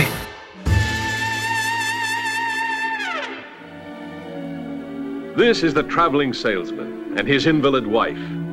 Out of their arguments and nagging comes a weird kind of love. Miss Torso, the body beautiful. That is, viewed from a safe distance. Those are just a few of my neighbors. First, I watched them just to kill time, but then I couldn't take my eyes off them, just as you won't be able to. And you won't be able to take your eyes off the glowing beauty of Grace Kelly, who shares the heart and curiosity of James Stewart in this story of a romance shadowed by the terror of a horrifying secret. Fenêtre sur cour est un long métrage d'Alfred Hitchcock sorti en 1954 avec James Stewart et Grace Kelly. Ici, Jeffries, photographe de guerre à la jambe cassée et passe ses journées à observer ses voisins dans l'immeuble d'en face. À force d'étudier le comportement des autres, il commence à avoir l'impression qu'un homme en face de chez lui a assassiné sa femme. Il n'a aucune preuve, alors comment réussir à le prouver Continuer d'observer? Ressortant en Blu-ray 4K car oui, Noël approche et de jolis coffrets avec, on s'est dit que c'était l'occasion de revenir sur la carrière de ce monstre de cinéma qui est Alfred Hitchcock. Alors, voilà la question fatale et pourtant évidente. Qui qui c'est? Alfred Hitchcock. Bah alors histoire d'être d'être concis, euh, je suis allé rouvrir chose que j'avais pas fait depuis très longtemps, mon dictionnaire des noms propres, dans lequel il y a évidemment euh, à la lettre H le nom d'Alfred Hitchcock avec une petite biographie. Elle est très sommaire, donc je, je vous la partage. Alfred Hitchcock, deux points, le cinéma. Voilà, ça, ça, ça résume plutôt bien euh, le, le, personnage. Non, mais pour, pour être un peu plus sérieux, Alfred Hitchcock évidemment est l'un des cinéastes les plus importants de l'histoire d'Hollywood. Il n'a pas commencé à Hollywood, cela dit, parce qu'Alfred Hitchcock il est britannique. Il a commencé en fait à la période du muet, dans les années 20, à faire des films euh, en Angleterre. Il est passé au parlant d'ailleurs en Angleterre. Et comme euh, ses films fonctionnaient plutôt bien au box-office, bah, il a fait comme beaucoup de cinéastes européens qui marchent bien. Il s'est exilé à Hollywood et c'est à Hollywood qu'il a connu son âge d'or. En 1940, par exemple, avec Rebecca, il remporte, même si c'est pas lui qui le remporte parce que c'est le producteur qui le récupère, mais bref, l'Oscar du meilleur film. Et puis il va enchaîner euh, les chefs-d'œuvre. Alors je les cite dans le désordre parce que j'ai plus le, sa filmographie précise en tête, mais on a évidemment North by Northwest, La mort aux trousses. On a Vertigo, Sur Froide en France. On a Les Oiseaux. On a Psychose. On a La main au collet. Donc il y a une quantité astronomique de films et son âge d'or va se poursuivre à peu près jusqu'au milieu des années 60 puisqu'à partir du rideau déchiré euh, de Topaz qui va tourner en partie en France de Frenzy etc bah là pour le coup la carrière d'Hitchcock va un petit peu décliner et se terminer sur un film qui est malheureusement un peu euh, anecdotique mais qui vaut le détour qui est un peu rigolo qui s'appelle Complot de famille avec Bruce Dern. Dans le cas de Fenêtre sur cours, ce qui est intéressant avec euh, Fenêtre sur cours, c'est que non seulement c'est un film qui est très important dans la carrière d'Hitchcock et dans l'histoire du cinéma, mais c'est peut-être le film le plus le plus facile d'accès de toute la carrière d'Hitchcock. Si on connaît pas le cinéma d'Hitchcock, moi je pense que Fenêtre sur cours c'est la meilleure première étape parce que c'est un film plus qu'un monument comme Psychose, plus que ce genre de choses. Ouais, parce que Psychose, il y a déjà des, des si on veut vraiment comprendre ce qu'est Psychose et ce qu'il représente, il y a déjà des notions de contexte et d'histoire du cinéma qui sont un petit peu plus touchy. Par exemple, le fait que le film soit tourné en noir et blanc en 1960, pour quelle raison? Alors qu'on est déjà passé à la couleur depuis longtemps. D'ailleurs, Fenêtre sur cours date de 54 et il est en Technicolor. Donc tu vois, il y a, des, il y a des, déjà des trucs qui sont un petit peu plus pointus. Fenêtre sur cours, c'est probablement, je pense, son film le plus limpide et le plus direct. C'est, faut le savoir, hein, Hitchcock, l'un des, des, premiers cinéastes à avoir vraiment développé la notion de suspense au cinéma. Il y en a même qui considèrent qu'il l'a inventé, ce qui est pas tout à fait vrai, mais peu importe.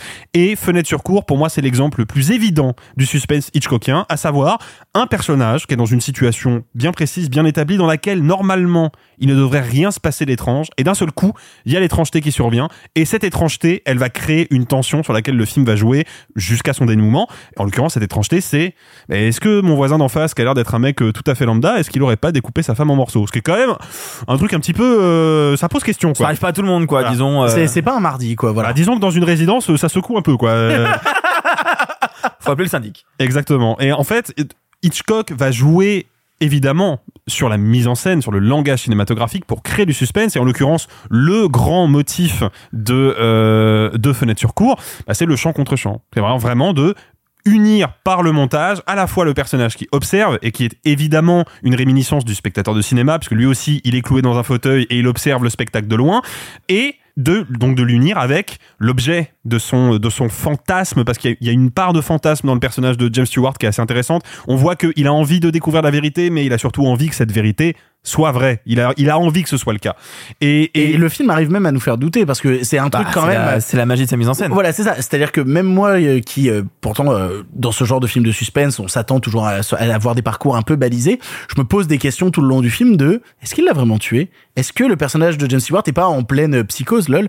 Est-ce qu'il est pas en pleine parano à se dire à vouloir tellement que ça existe, à vouloir tellement qu'il se passe quelque chose dans sa vie, lui qui se retrouve immobile à pas pouvoir sortir de chez lui, qu'il est prêt à inventer les pires exactions en face, quitte à ce que ce soit complètement faux et à mettre quelqu'un dans la merde. Bah, il y a une scène que je trouve trop forte liée à ça justement, c'est la scène où euh, où le détective euh, privé qui l'appelle pour enquêter sur la sur la sur l'histoire euh, vient chez lui et tu vois la caméra qui filme un peu euh, James Stewart à sa hauteur, à savoir sur une chaise parce qu'il est en fauteuil roulant. Et lui prend toujours au dessus, tu sais, il est un peu au-dessus, il est euh, debout le sur le lit ou le canapé ou tu sais à genoux, bref, il est un peu au-dessus, il regarde et tu sais, tu sens qu'il y a une espèce de déséquilibre qui remet en doute toute sa parole. Et à la fin tu sors de cette de cette scène en te disant j'avoue il a un peu raison en fait. Et tu sais en fait c'est de par sa position il le domine et tu te dis ouais en fait ouais je suis d'accord avec le détective et la mise en scène te le montre et te le prouve. Et puis sur le détective est très factuel, c'est-à-dire qu'il apporte des éléments très concrets qui toi-même en tant que spectateur te disent bon bah j'arrête de douter, j'ai mes réponses, j'ai pas besoin de creuser plus loin, j'ai pas besoin de continuer à être dans une parano. C'est ça, mais en fait, surtout, ce qui est, intéressant, c'est que le suspense dans Fenêtre sur cour est indissociable de la notion de voyeurisme. Et en fait, il va, il va placer son personnage dans une posture de voyeur, qui est quand même une posture un peu immorale. Parce que le gars, évidemment, ne fait pas que regarder dans l'appartement du voisin en question. Il va aussi regarder la pin-up qui habite dans l'appartement d'en face et pour qui il a clairement du désir sexuel. Il va regarder régulièrement la fenêtre du jeune couple qui vient d'emménager, qui est toujours close parce qu'ils passent leur temps à faire l'amour. Il va regarder euh, la solitaire euh, qui attend désespérément son prince charmant au rez-de-chaussée. Donc c'est vraiment un voyeur qui, bah, pour occuper son temps, va li- littéralement enfreindre toutes les règles de la vie privée euh, dans, un- dans un immeuble. Et donc, il nous place dans cette position de voyeur et c'est parce que nous, spectateurs, bah, on, est voyeur aussi de la situation. C'est parce qu'on adopte complètement l'attitude du personnage que le suspense va fonctionner. Parce que dès que le personnage se met en tête qu'il s'est passé quelque chose de grave dans l'appart d'en face, le spectateur lui emboîte le pas tout de suite. Mais après, c'est aussi une position de personnage principal amoral. C'est-à-dire que à la fois, on te met dans cette position de voyeur, mais même dans ses actes, il y a plusieurs moments où on désapprouve clairement son comportement, et notamment quand il est tellement dans sa névrose que nous-mêmes, on a abandonné l'enquête et on s'est dit, ok, non, c'est factuellement euh, terminé, il n'y a pas besoin de continuer à creuser, et qu'on a la voisine du dessous qui manque de se tuer, parce que littéralement elle hésite très très très fort, il est beaucoup plus obnubilé par chercher la petite bête chez quelqu'un qui visiblement est bien sous tout rapport, plutôt que de s'occuper, alors qu'il est dans cette position de voyeur, d'une voisine qui est en grande détresse euh, psychologique. Donc nous-mêmes on se pose des questions sur le comportement du personnage de, de James Stewart en se disant, mon con, il y a quand même des gens qui ont des vrais problèmes à côté, et tu t'en fiches tellement toi tu veux une sorte de, une sorte de petit frisson dans ta vie euh, qui est assez vain. Alors oui mais il me semble quand même qu'assez rapidement il appelle euh, la police par rapport à la femme solitaire qui Il y essaie a de se quand suicider. même longtemps Non, non, je, avant non, que mais ça arrive. Je suis d'accord avec toi. En fait, moi, ce, moi, ce que j'ai, ce que j'ai beaucoup aimé dans la mise en scène, en tout cas de ce que ça veut raconter, c'est le parallèle qu'il fait entre les voisins qu'il voit et sa propre situation. Par exemple, la fameuse danseuse dont tu parlais, tu la vois fricoter avec d'autres gars, et à un moment, il pose la question de ah ouais, d'accord, et et t'as euh, et t'as Grace Kelly qui lui dit bah ouais, mais enfin moi ça m'est arrivé, et à la fin, t'as la ré- résolution de en fait, elle attendait juste son mec qui rentre, comme euh, la, comme lui au final met tout le film à comprendre qu'il peut se mettre en couple avec Grace Kelly parce qu'au début il, il pense que elle est pas assez parfaite, etc., etc. Et en fait, il y a plein de parallèles à faire. Pareil, euh, euh, la femme solitaire, pour moi, elle représente un peu justement euh, James Stewart qui, qui est seul parce qu'il refuse l'amour et en fait, elle en souffre et du coup, lui aussi se pose la question sur est-ce que je dois accepter l'amour ou pas. Donc en fait, je trouve que malgré le côté salaud qui regarde, il y a un parallèle qui se passe entre ce qu'on voit des voisins et la résolution du film à travers chaque voisin. Le plan final, souvenez-vous, où on voit chaque voisin qu'on a vu au début caractérisé d'un par un plan séquence qui va traquer chaque voisin par un, on a le même à la fin qui nous résout un peu la vraie problématique derrière chaque histoire et qui à chaque fois sont reliés au parcours de James Stewart. Mais moi, je remercie Internet euh, d'avoir euh, pu résoudre un de mes fantasmes absolus euh, après avoir vu ce film, c'est de voir ce que voit James Stewart. Parce que nous, du coup, on est bloqué avec le regard du type qui, du coup, quand il regarde une fenêtre, ne regarde pas les autres. Et il y a un mec qui a fait un assemblage sur Vimeo où il a assemblé toutes les fenêtres. Mais non. Et il a reconstruit l'image Ah, entière drôle. euh, de la fenêtre. Et en fait, tu peux regarder tout le déroulement du film et toutes les fenêtres en même temps et décider toi-même de pointer le regard sur une fenêtre ou sur une autre. Mais justement, moi je trouve que c'est un peu ça qui est fascinant avec le film, c'est que comme le disait euh, tout à l'heure Alexis, et c'est- vraiment ça, c'est qu'on est dans la position de James Stewart, on est assis, on regarde le film. Sauf que là où Hitchcock il est malin, c'est que Hitchcock il nous impose ce qu'on voit. Tu vois, il nous impose que la caméra elle va aller par le voisin du haut, puis le couple à gauche, et en fait, on nous impose ça. Donc c'est hyper intéressant comme démarche, mais en fait, je crois que ça va vraiment à l'encontre de ce qu'il a voulu faire. Ah, totalement, totalement. Et puis il y a plein de moments où c'est aussi joué sur la, sur la frustration du spectateur. C'est-à-dire que moi, quand je vois euh, Hitchcock m'imposer de regarder euh, le voisin pianiste qui est dans sa galère et qui fait ses petites soirées et tout, je lui dis arrête, ça m'intéresse pas. Je veux revenir aux autres fenêtres. C'est aussi, mais moi, je suis c'est pas aussi jouer avec mais, cette mais frustration. oui, mais il joue, il joue complètement avec ça parce qu'il te dit très très vite dans le film qu'il y a une fenêtre dans laquelle il se passe quelque chose de dramaturgique, de dramaturgiquement intéressant et évidemment régulièrement il va quitter cette fenêtre pour aller en observer une autre. Donc effectivement il joue à fond là-dessus. Il connaît, c'est le grand génie d'Alfred Hitchcock que d'être capable d'anticiper le comportement du spectateur et de se dire là si je mets tel plan à la place d'un autre, je sais exactement l'émotion que ça va susciter chez mon spectateur et je sais comment me servir de cette émotion à la séquence d'après. Ça, c'est vraiment le grand génie de la mise en scène de, de Hitchcock. Sachant qu'encore une fois, tout raconte quelque chose. Pourquoi cette voisine qui a son chien, euh, on la voit tout le temps au début? On se dit ça ne sert à rien. Et à un moment, on comprend très bien à quoi ça sert ce chien, tu vois. Tout a un sens tout le temps, même quand il veut te frustrer, même quand il veut t'imposer des choses, tout a un sens. Ah, c'est important le signifiant, hein. Hein? Hein, Arthur, hein Comme dans Blonde, hein Ah, puisqu'on- On parle pas d'Hitchcock là Puisqu'on parle de puisqu'on parle de signifiant, euh, il y a il y a moi je, je vais donner un petit peu de contexte. Quand j'étais étudiant, euh, il y a plusieurs années de ça maintenant, un de mes profs, Camille Vidal-Naquet, s'il nous écoute, euh, je le salue, euh, avait fait tout un tout un segment sur le cinéma d'Alfred Hitchcock. Il nous avait présenté quelque chose que j'avais trouvé complètement fou, donc c'est pour ça que je le partage, qui est le système formel d'Hitchcock. Il faut expliquer que Hitchcock, c'est pas le cas dans tous ses films. En tout cas, c'est pas évident dans tous ses films, mais régulièrement, Hitchcock va prendre un motif formel, quel qu'il soit, et va l'exploiter dans sa mise en scène à trois niveaux de lecture différents. Donc, par exemple, si je prends le- l'exemple de Vertigo, qui est l'exemple le plus évident, Vertigo, le motif qu'il utilise le plus, c'est le motif de la spirale. Et les trois niveaux de lecture, c'est, bah, premièrement, dans le scénario, la spirale, c'est le personnage de James Stewart qui est atteint de vertige et qui du coup voit le monde qui se déforme dès qu'il regarde en bas. C'est aussi la structure du scénario parce que le personnage de James Stewart va tomber amoureux d'une femme qui meurt et puis va la recroiser trois mois plus tard alors qu'elle est censée être morte. Donc il y a l'idée de une romance, une histoire qui se répète. Et puis troisième niveau de lecture, cette spirale, c'est la bobine de film. C'est le cinéma lui-même. Et bah c'est la même chose dans Fenêtre sur cour. Pourquoi? Parce que on a donc des fenêtres, des cadres. Donc le motif évidemment c'est le rectangle, le motif c'est le cadre qui est présent partout dans le film et qui a une importance dramaturgique. Mais le cadre c'est quoi? Eh bah c'est aussi c'est la structure même du, du film qui consiste à faire se jouer plein de petites scénettes dans plein de petits espaces euh, déconnectés les uns des autres. Et c'est le cinéma aussi parce que c'est quoi un film, matériellement parlant, à l'époque, bah, c'est une pellicule avec plein de photogrammes montés les uns à la suite des autres, donc plein de petits cadres montés les uns à la suite des autres. Et ce genre de, de, de gimmick-là a participé à la réputation d'Hitchcock euh, au sein de la critique européenne et notamment de la critique française. Il faut savoir qu'Hitchcock, c'est l'un des cinéastes que citaient les cahiers du cinéma à l'époque où ils ont développé la politique des auteurs. Et d'ailleurs, Truffaut est allé faire des entretiens avec Hitchcock dans les années 60. Ah ça a bah, donné le connaît. bouquin Hitchcock-Truffaut. Si vous l'avez pas lu, c'est extraordinaire. Où Hitchcock, justement, va développer euh, précisément comment il a fabriqué tel film, quelles étaient ses idées. Et on se rend compte que le gars a une, une conscience de ce qu'il veut véhiculer comme idée de mise en scène, comme idée métaphorique, qui est juste, mais hallucinante. Oui, mais c'est un truc qui est drôle parce que tu parles justement de tout le fond et de toute la manière dont Hitchcock déploie ça.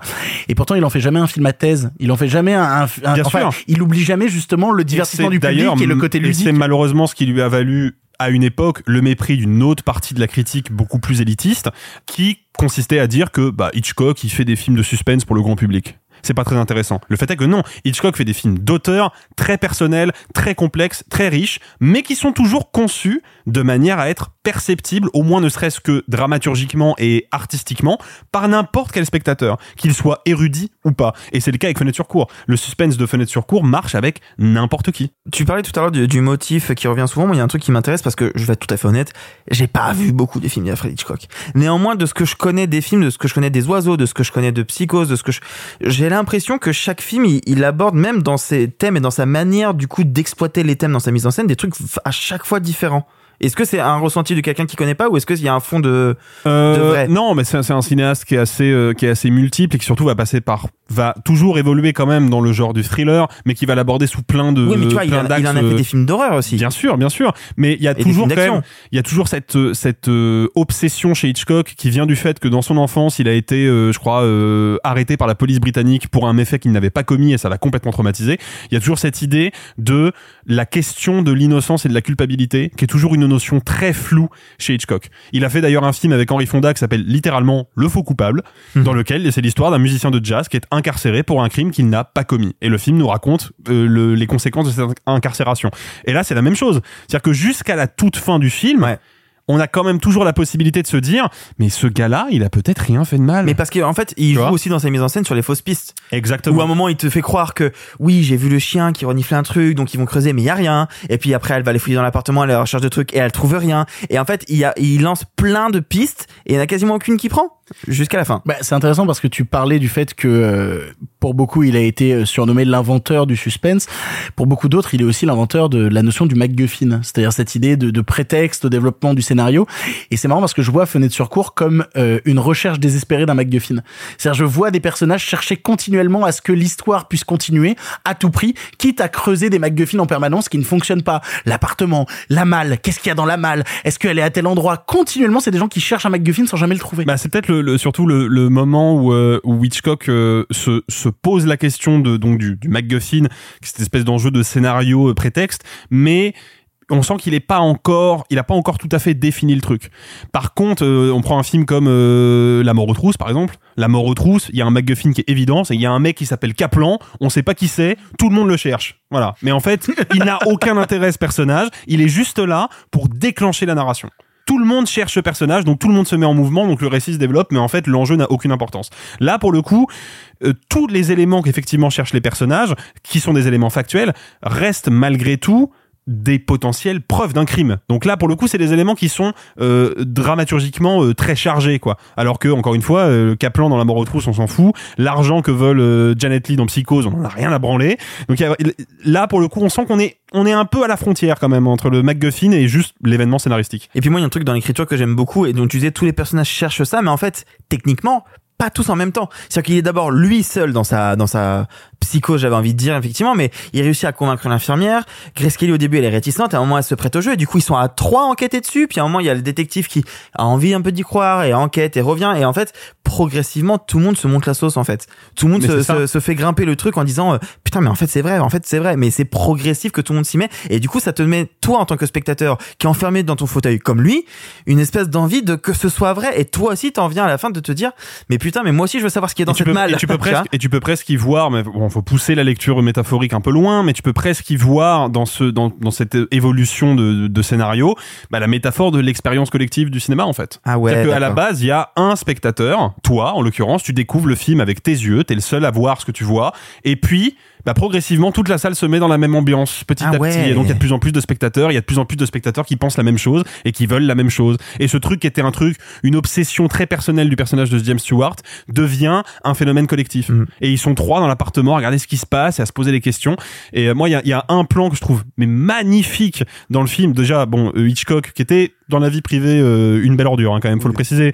Il a quand même le chic pour filmer les femmes comme personne. Et il y a ce moment où Grace Kelly qui justement jusqu'à présent était très dubitative. D'un seul coup réalise que ok il se passe quelque chose de chelou et à ce moment-là il sort un travelling de bâtard ce qui se rapproche du personnage de Grace Kelly juste au moment où elle pose la question qui toi spectateur te fait comprendre que ok ça y est elle est dans- elle est de mèche. Et moi je trouve ce plan euh, extraordinaire. Je me permets de poser la question parce que peut-être que tu auras la réponse Alexis vu que tu es spécialiste de ça. Euh, Spécialiste, c'est un bien grand mot mais non, j'aime non, bien. non, non, je parle pas de, de Hitchcock. Euh, quel est le lien entre Fenêtre sur cour et Steven Spielberg? Oh euh, putain euh, eh ben je l'ai pas je l'ai eu mais je l'ai pas Eh bien, Spielberg a conçu un scénario de remake de Fenêtre sur putain cour c'est ça qu'il a ensuite filé à un type qui s'appelle DJ Caruso. et c'est devenu paranoïaque avec Shia LaBeouf Exactement. Mais le Aïe. scénario à la toute base vient de Steven Spielberg.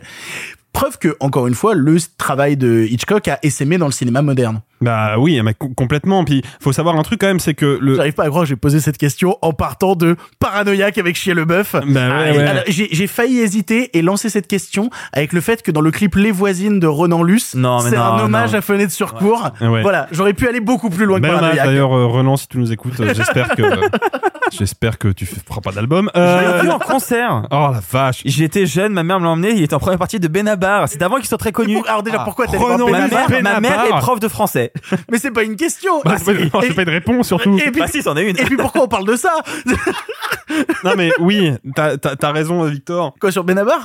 Non, alors oui, t'as raison sur Benabar, mais t'as raison sur le fait que Hitchcock a essaimé dans le cinéma moderne. Et si vous vous intéressez au cinéma d'Alfred Hitchcock, et notamment à Fenêtre sur cour, à un moment, va falloir se frotter au cinéma de Brian De Palma, et notamment à Body Double, qui est un mélange totalement assumé à la fois de Vertigo et de Fenêtre sur cour parce qu'on a ce personnage qui est dans sa maison circulaire bizarre à Los Angeles et qui va observer sa voisine. Bon, on est chez Brian De Palma donc il y a beaucoup plus de nichons, mais euh, c'est grosso modo la même idée avec évidemment bah, l'idée que De Palma a conscience qu'il est en train de faire du Hitchcock et c'est ça fait partie du discours du film.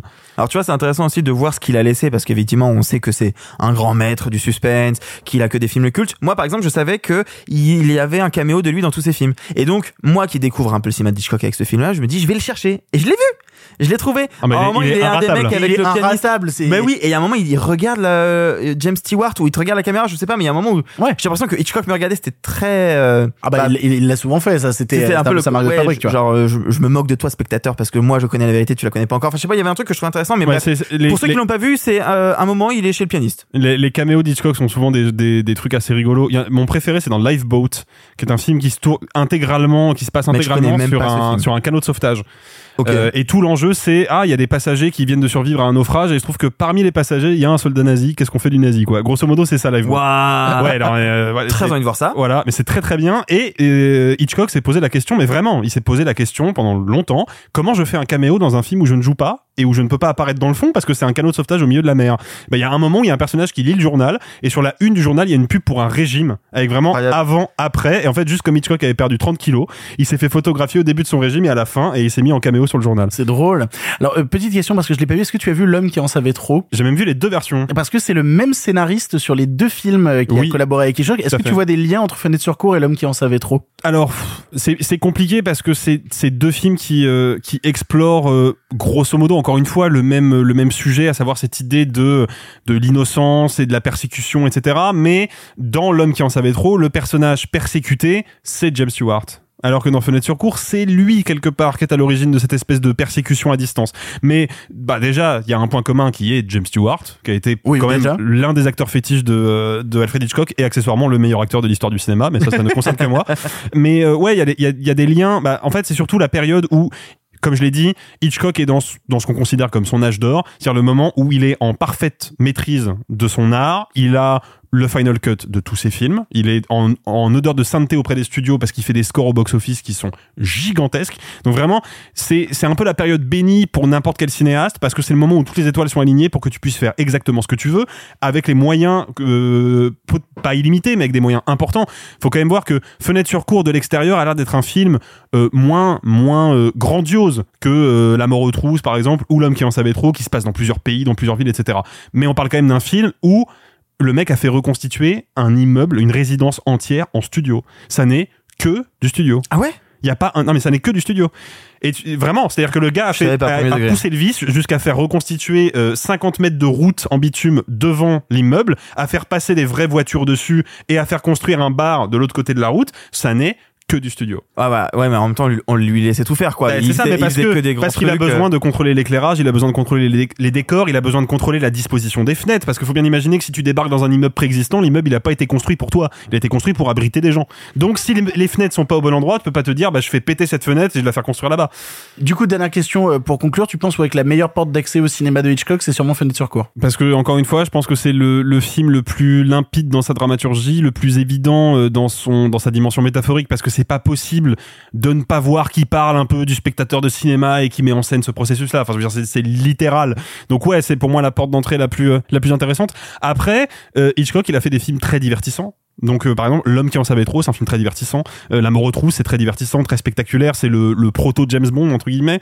Moi, le film par lequel j'étais rentré dans Hitchcock de mémoire, c'est Les Oiseaux qui est aussi euh, qui est intéressant à voir en diptyque avec les dents de la mer parce que c'est grosso modo le même film en fait. Mais euh, mais euh, non c'est c'est pour moi fenêtre sur cour ouais c'est c'est c'est une des portes d'entrée essentielles d'Hitchcock si ce n'est la première ouais j'ai alors je- tu vois, Victor va encore dire que je me la pète c'est pas vrai mais Virginie qui nous écoute j'ai eu Virginie Fira en vidéo club pour le, le Zlotowski qui me parlait donc de euh, Sueur bien évidemment, mais qui m'en a cité un autre que je ne connaissais pas du tout, Les Enchaînés. Ah, c'est magnifique. C'est vrai parce qu'elle m'a dit que elle, elle, elle disait, bah, si vous avez vu la vidéo, vous le savez peut-être, mais que c'était un de ses préférés. Et je me suis fait la remarque en disant, putain, c'est rare qu'on cite des trucs en dehors de Vertigo, Sueur Les Oiseaux. euh, Bah après, Les Enchaînés fait partie quand même des, des films cultes d'Hitchcock, mais c'est vrai qu'il est un petit peu plus éclipsé par sa période colorisée déjà, Mm. tout simplement parce qu'ils ont été plus rediffusés à la télévision en fait. oui, parce Enfin, que c'est euh, les années 40. Bah, euh, euh, les enchaînés, ouais, c'est dans les, c'est les années 40. Je me demande même si c'est pas produit pendant la Seconde Guerre mondiale, Ah ouais. parce que ça, ça, ça tourne autour de ce sujet-là. hein. Encore une fois, ça parle un peu du nazisme, etc. Mais euh, ouais, non, c'est, c'est- les enchaînés, c'est vraiment, vraiment un sublime film. Mais pareil, plus difficile d'accès. Je pense que si on connaît pas bien le cinéma d'Hitchcock, les enchaînés, moi, je trouve que c'est pas le, c'est pas le premier vers lequel je me tournerais, quoi. C'est en 1946, Les Enchaînés. Ah, c'est juste à la Ah, sortie, ouais. ah. C'est juste avant la corde. Exactement. Qui est son premier film en couleur. C'est Waouh. bonne. Nous en avons fini avec Fenêtre sur cours, le film du passé. Il est disponible en Blu-ray 4K. Je pense que c'est une bonne manière, si jamais vous ne l'avez jamais vu, de le découvrir. Mais comme vous le savez, on essaie toujours de conclure les émissions en parlant d'autre chose que de cinéma, parce qu'il n'y a pas que le cinéma dans la vie, il y a aussi d'autres trucs. C'est l'heure de pardon, les autres trucs. En voilà des divagations. Allons, des divagations. Et il aime partager sa passion Enfin, je veux dire, il peut en parler en public. Je ne sais pas, moi, alors des, des, des autres trucs là. On pourrait peut-être manger et parler d'autre chose. On est là parlant d'autre chose, on se fâcherait. Vous êtes hors sujet, mademoiselle. Vous croyez? Pardon les autres trucs, on vous parle d'autre chose que de cinéma. Et pour commencer, Arthur, t'avais envie de nous parler d'une chaîne YouTube. Qu'est-ce que c'est que cette chaîne YouTube? Euh, oui, en fait, j'ai réfléchi à ce dont je pouvais vous parler euh, cette semaine, et en fait, le fait est que j'ai tellement de boulot que je fais, vois pas beaucoup d'autres choses que du cinéma. J'en suis désolé. Néanmoins, néanmoins, j'ai une petite chaîne doudou depuis quelques semaines, quelques mois, où dès que j'ai un moment où j'ai besoin d'un truc qui me, je sais pas, qui me libère l'esprit, qui me dévoile le génie des autres, je vais sur la chaîne de Tracklib. Tracklib, c'est une chaîne qui a été créée il y a maintenant quelques années et qui en gros fait un truc très simple, qui te prend un morceau que tu connais et qui va t'expliquer d'où vient le sample. Et en fait, la, la démarche est toujours la même, c'est on te montre le morceau original, on te montre la waveform. Comment on dit en français, euh, Alexis? Et la forme d'onde. On va regarder ça en anglais. La waveform du morceau et qui va te montrer en couleur le, le parti samplé et qui va te montrer comment le producteur l'a manipulé pour transformer la chanson que tu connais. Par exemple, la dernière vidéo qu'ils ont faite, tu commences un morceau de Beach House. Ça commence, tu samples un truc, tu fais ah ouais, ça me dit quelque chose et puis il te la joue juste à l'envers et hop, ta euh, monitrice de Kendrick Lamar. Et alors, des fois, tu te rends compte qu'il y a du génie dans la production avec rien, mais rien, juste un petit bout de morceau vaguement accéléré et c'est bon. Et parfois, t'as comment ils ont samplé, euh, comment les Daft Punk ont samplé pour des morceaux comme Crescendos, où là, ça n'a aucun sens, où t'as huit morceaux avec des bouts de une microseconde et c'est très visuel parce que les, bouts de waveform sont allongés visuellement, sont de couleurs, ils sont joués par-dessus, en même temps, tu comprends la mécanique qui est faite derrière même si vous faites pas de musique, c'est hyper intéressant à regarder et moi je trouve ça juste juste hyper divertissant. Et vraiment quand j'ai besoin de me libérer le cerveau je fais je regarde ça je me dis putain ils sont trop forts. Et vraiment c'est c'est une chaîne de doux. Alors c'est c'est connu hein, il y a quasiment 300 000 abonnés. Vous connaissez peut-être même si vous nous écoutez mais mais voilà moi je sais que c'est une chaîne qui me fait du bien et que je vous recommande que vous ayez que vous aimiez la musique ou non. Simon n'est pas avec nous cette semaine, mais il tenait quand même à nous envoyer un autre truc. Simon, c'est quoi ton autre truc cette semaine? En 1946, Robert Penn Warren écrit Tous les hommes du roi. Texte mythique, légendaire qui deviendra un des plus grands classiques de la littérature américaine, il demeure relativement peu connu en France où il sera édité sous le titre Les Fous du Roi. Eh bien, il se trouve que la maison d'édition Monsieur Toussaint Louverture vient de rééditer le texte dans une toute nouvelle traduction qui est absolument sidérante et il faut absolument se jeter dessus. Euh, le livre est curieusement pas aussi reconnu de notre côté de l'Atlantique alors que les, les Français aiment bien la littérature américaine. Or, or, c'est vraiment mais un truc, un truc complètement dément. Euh, on y suit en gros un, un qui est, on va dire, un porte-flingue pour un, élu, un gouverneur corrompu de Louisiane dans les années 30 et qui va être amené à essayer, eh bien tout simplement, bah, de salir un de ses concurrents.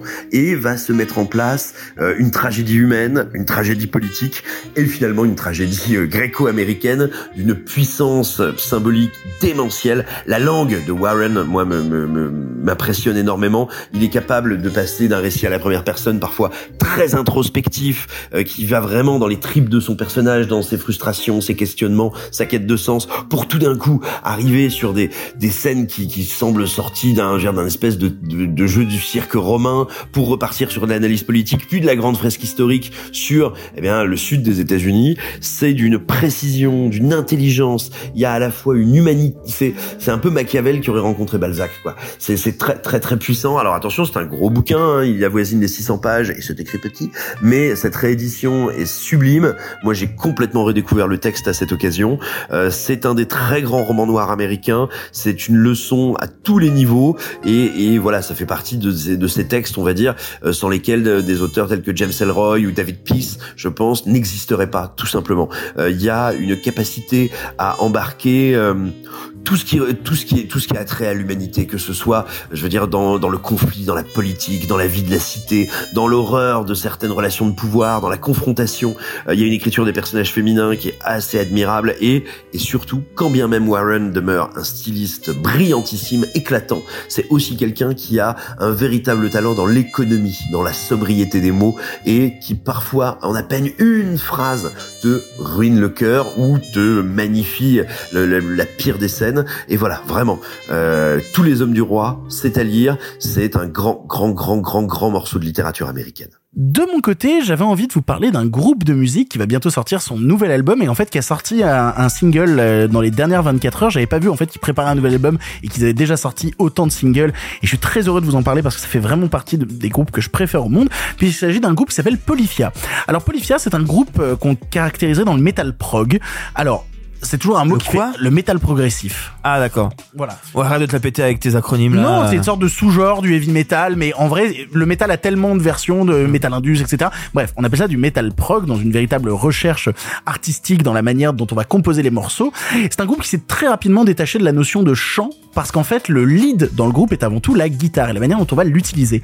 Et je sais pas si vous êtes au courant, moi, à à la base, je viens de la batterie. J'ai fait euh, 10 ans de batterie et je suis très intéressé de la manière dont on va peut-être frapper les cordes, de la manière dont on va euh, rechercher justement une nouvelle manière de jouer de la guitare. Et je suis fasciné par la manière dont les membres de Polyphia jouent de la musique. Notamment, moi, je suis rentré un petit peu euh, en termes de découverte dans euh, leur précédent album qui est sorti en 2018 qui s'appelait euh, New Levels, New Devils, où il y a des morceaux incroyables comme Goat et c'est fascinant de regarder ces mecs jouer dans une sorte de bordel parfaitement organisé où la batterie va soudainement passer en 4 temps, en 5 temps, être décadencée, revenir. C'est fascinant à regarder. Donc là, ils préparent leur nouvel album qui s'appelle euh, Remember That You Will Die et où ils ont déjà sorti plusieurs morceaux. Alors un qui m'intéresse pas trop parce que justement ils ont fait revenir la notion de chant et ils ont fait un feat avec une, une artiste qui s'appelle Sophia Black, un morceau qui s'appelle ABC euh, qui est plutôt inspiré, bah, on en parlait avec Alexis euh, hors micro avant, qui est plutôt inspiré justement d'une certaine vibe japonaise je vous avouerai que ça me parle moins. Là, je viens surtout d'entendre Ego Death, qui est donc leur dernier single, qui est en feat avec Steve Vai. Si vous connaissez pas Steve Vai, c'était notamment, notamment le guitariste de Frank Zappa. Voilà. Et c'est passionnant de le voir poser un solo avec ces mecs-là. Je suis obligé d'ailleurs de dire ces mecs-là parce que euh, le, le leader du groupe, c'est euh, c'est Tim Henson, qui est un crush absolu. Vraiment, je, je, je n'en peux plus de Tim Non, mais Henson. sérieusement Ah ouais, non, mais à 2000%. Alors, c'est- ça se bat entre les deux. C'est marrant parce que mes deux spectres de crush masculin vont de Tim Henson à la guitare et, et, et de À la batterie, qui lui ressemble juste à Jésus et qui est passionnant dès qu'il se met à jouer de la batterie. Si jamais vous ne connaissez pas Polyphia, bon, je vous encourage à écouter certains morceaux de leur précédent album. Donc, je vous parlais de Goat, mais aussi euh, Audi, que je trouve assez accessible. Et dans leurs derniers morceaux sortis, donc qui seront sur le prochain album, les deux qui me séduisent le plus pour l'instant, c'est Playing God et Ego Death. Même si vous aimez pas le métal, que vous dites, oh non, métal, musique de bourrin ou quoi, c'est tellement travaillé, c'est tellement technique, c'est tellement fascinant de voir ces mecs jouer. C'est un pur bonheur de tous les instants. Et pour conclure, toi, Alexis, tu voulais nous parler d'un truc qui se trouve sur Netflix. Ouais, d'une série Netflix en trois épisodes, série documentaire qui s'appelle Trainwreck Woodstock 99. Donc, vous l'aurez compris, ça parle du festival de Woodstock 99. Il y avait déjà eu un long métrage documentaire sur HBO Max qui était consacré à ce festival-là. Et qui était vraiment super Et qui d'ailleurs. était super cool. Et euh, moi, je trouve la, la série très intéressante. Ceux qui, n'ont, qui ne savent pas ce que c'est, je résume très rapidement. Le festival de Woodstock 99, c'est la troisième édition du festival de Woodstock, 30 ans après l'édition originale de 69. Et c'est un fiasco euh, quasi total. C'est parti en sucette à tous les niveaux. Il y a eu des émeutes, des incendies, euh, enfin des viols, enfin vraiment Un mort. un mort. Mais ça, il y en avait déjà eu au Woodstock d'origine, mais ils Ouais, l'ont mais- dissimulé un peu. Il y a quand même un mec qui s'est fait rouler dessus par un, par un rouleau compresseur. Mais euh, dans sa tente. Mais ouais, c'est chaud. C'est l'enfer. Ouais, c'est horrible. Mais Comment elle s'appelait? Euh, je ne sais pas. Sa tante. Ah putain. Je peux pas garder ça. Je peux pas, Si, oh, je peux pas garder je suis ça. désolé. Je suis désolé. Mais donc, euh, Il est tard. le, le festival de Woodstock 99 est un festival qui est parti en couille et la série se propose donc de revenir en trois épisodes sur bah qu'est-ce qu'a merdé, qu'est-ce qui a fait que bah la jeunesse des années 90 s'est dit on va tout casser. Et on va pas break stuff. Ouais, ouais, voilà. Voilà. Il y a, y a notamment, oui, un concert de Limp Bizkit qui est resté euh, mémorable parce que Fred Durst a un peu, euh, un peu participé à foutre le bordel. Même si, en vrai, le documentaire HBO et la série sont d'accord là-dessus, c'est pas tout à fait de sa faute. Le fait est que, même si ça reste un gros débile, le fait est que, en fait, moi, ce que je trouve intéressant dans cette série, c'est que j'ai l'impression de voir presque une version étendue du documentaire HBO Max. Et quand on s'intéresse au, au phénomène qu'a été Woodstock 99, bah, d'un seul coup, c'est intéressant d'avoir la même narration avec des images différentes, avec des archives différentes, parce qu'ils ont quand même, il y a une recherche de documents originaux qui qui est je trouve personnellement beaucoup plus poussé, notamment avec des films amateurs qui offrent des points de vue différents sur la scène, qui permettent de vraiment comprendre comment le comportement des artistes a pu entrer en résonance de la mauvaise manière avec euh, le, comportement de la foule. Euh, Il y a Fatboy Slim par exemple qui explique comment euh, une soirée rave party à laquelle il mixait est totalement partie en sucette parce que des mecs ont ramené un camion au milieu de la piste de danse et ont commencé à faire du bordel dedans et en fait dans le camion il y avait une meuf en train de se faire abuser sexuellement. Enfin vraiment un truc super dark. Et donc si vous vous intéressez à bah, euh, ce genre d'événement, un peu comme le Fire Festival, ce genre d'événements qui partent complètement en sucette à tous les niveaux et qui deviennent quasi apocalyptiques, bah je vous conseille vraiment cette série, je la trouve assez euh, assez euh, complète. Mais alors j'avais un peu ce ressenti là, mais après j'ai pas fini la série Netflix donc je suis peut-être mal placé, mais j'avais un, peu l'impression que la série était un peu plus complaisante sur certains des crimes, qu'il y avait un peu ce côté de ouais ok ok il y a eu un crime, eh regardez il y a les Red Hot, tu vois, alors que la série HBO te montre un Ouais, peu mais les deux part, versions, mais en te montre la ce réalité est- ce qui est derrière. intéressant, c'est que tu t'en rends compte avec les, les intervenants qui sont euh, donc pour certains des anciens employés de Woodstock 99, des anciens bénévoles ou des agents de sécu et tout, et tu te rends compte que c'est ça Woodstock 99 de leur point de vue. C'est-à-dire qu'il va se passer un truc super grave. Mais une heure après, il y a un super groupe qui joue sur la main stage et il faut que tout le monde soit ready en fait. Et c'est ça, tu sens que, notamment, si on sait qu'il y a une meuf qui s'est fait violer dans cette euh, camionnette, c'est parce que bah, y a un agent de sécu qui a ouvert la porte et qui a vu une meuf inconsciente avec un gars à côté en train de se rhabiller. Il a compris ce qui s'était passé. Mais cet agent de sécu là, bah, c'était son deuxième jour de festival. Il avait une journée entière de boulot à, en- en- à enquiller derrière et c'est ce qu'il a fait. Donc en fait, il y a ce truc où la, monstruosité, la méchanceté, l'immoralité était jaillissait comme ça par petites vagues et ça a mené à une gigantesque émeute avec la garde nationale qui est venue pour sortir les festivaliers. Donc c'est vraiment un, ph- un phénomène mais un événement catastrophique dans l'histoire de la musique. Et c'est moi je trouve que la série résume vraiment bien le- le- l'ambivalence de l'événement. Merci, cher chroniqueur, pour vos autres trucs. C'est ainsi que se termine ce 107e épisode de Pardon le cinéma. Oh, plutôt semaine euh, aléatoire, on va le dire euh, comme Et ça. encore, on n'a pas traité tous les films. Hein. Ouais, il y a beaucoup de choses en salle actuellement. Ouais, ouais, ouais, bah, vous l'avez vu à la quantité de en bref qu'on a eu. C'est quand même improbable de voir autant de films sortir. Là, actuellement, on est plutôt servi. Là, on va, on va pas se plaindre. Les gens qui disent il y a rien en salle. Ouais, mais les gens qui disent ça ont tort quasiment toutes les semaines en définitive mais- Oui, c'est pas faux. Et cette semaine le prouve encore plus. Je remercie les gens autour de la table d'avoir participé à l'émission. Merci beaucoup Arthur. Merci. Merci beaucoup Alexis. Merci, Victor. On envoie des bisous à Sophie qui est covidée. On pense fort à elle. Elle devait être avec nous aujourd'hui. Elle nous manque fort. Et on vous retrouve bah, la semaine prochaine pour un nouvel épisode de Pardon le cinéma. En attendant, salut salut les copains. Arrêtez, j'en suis fini.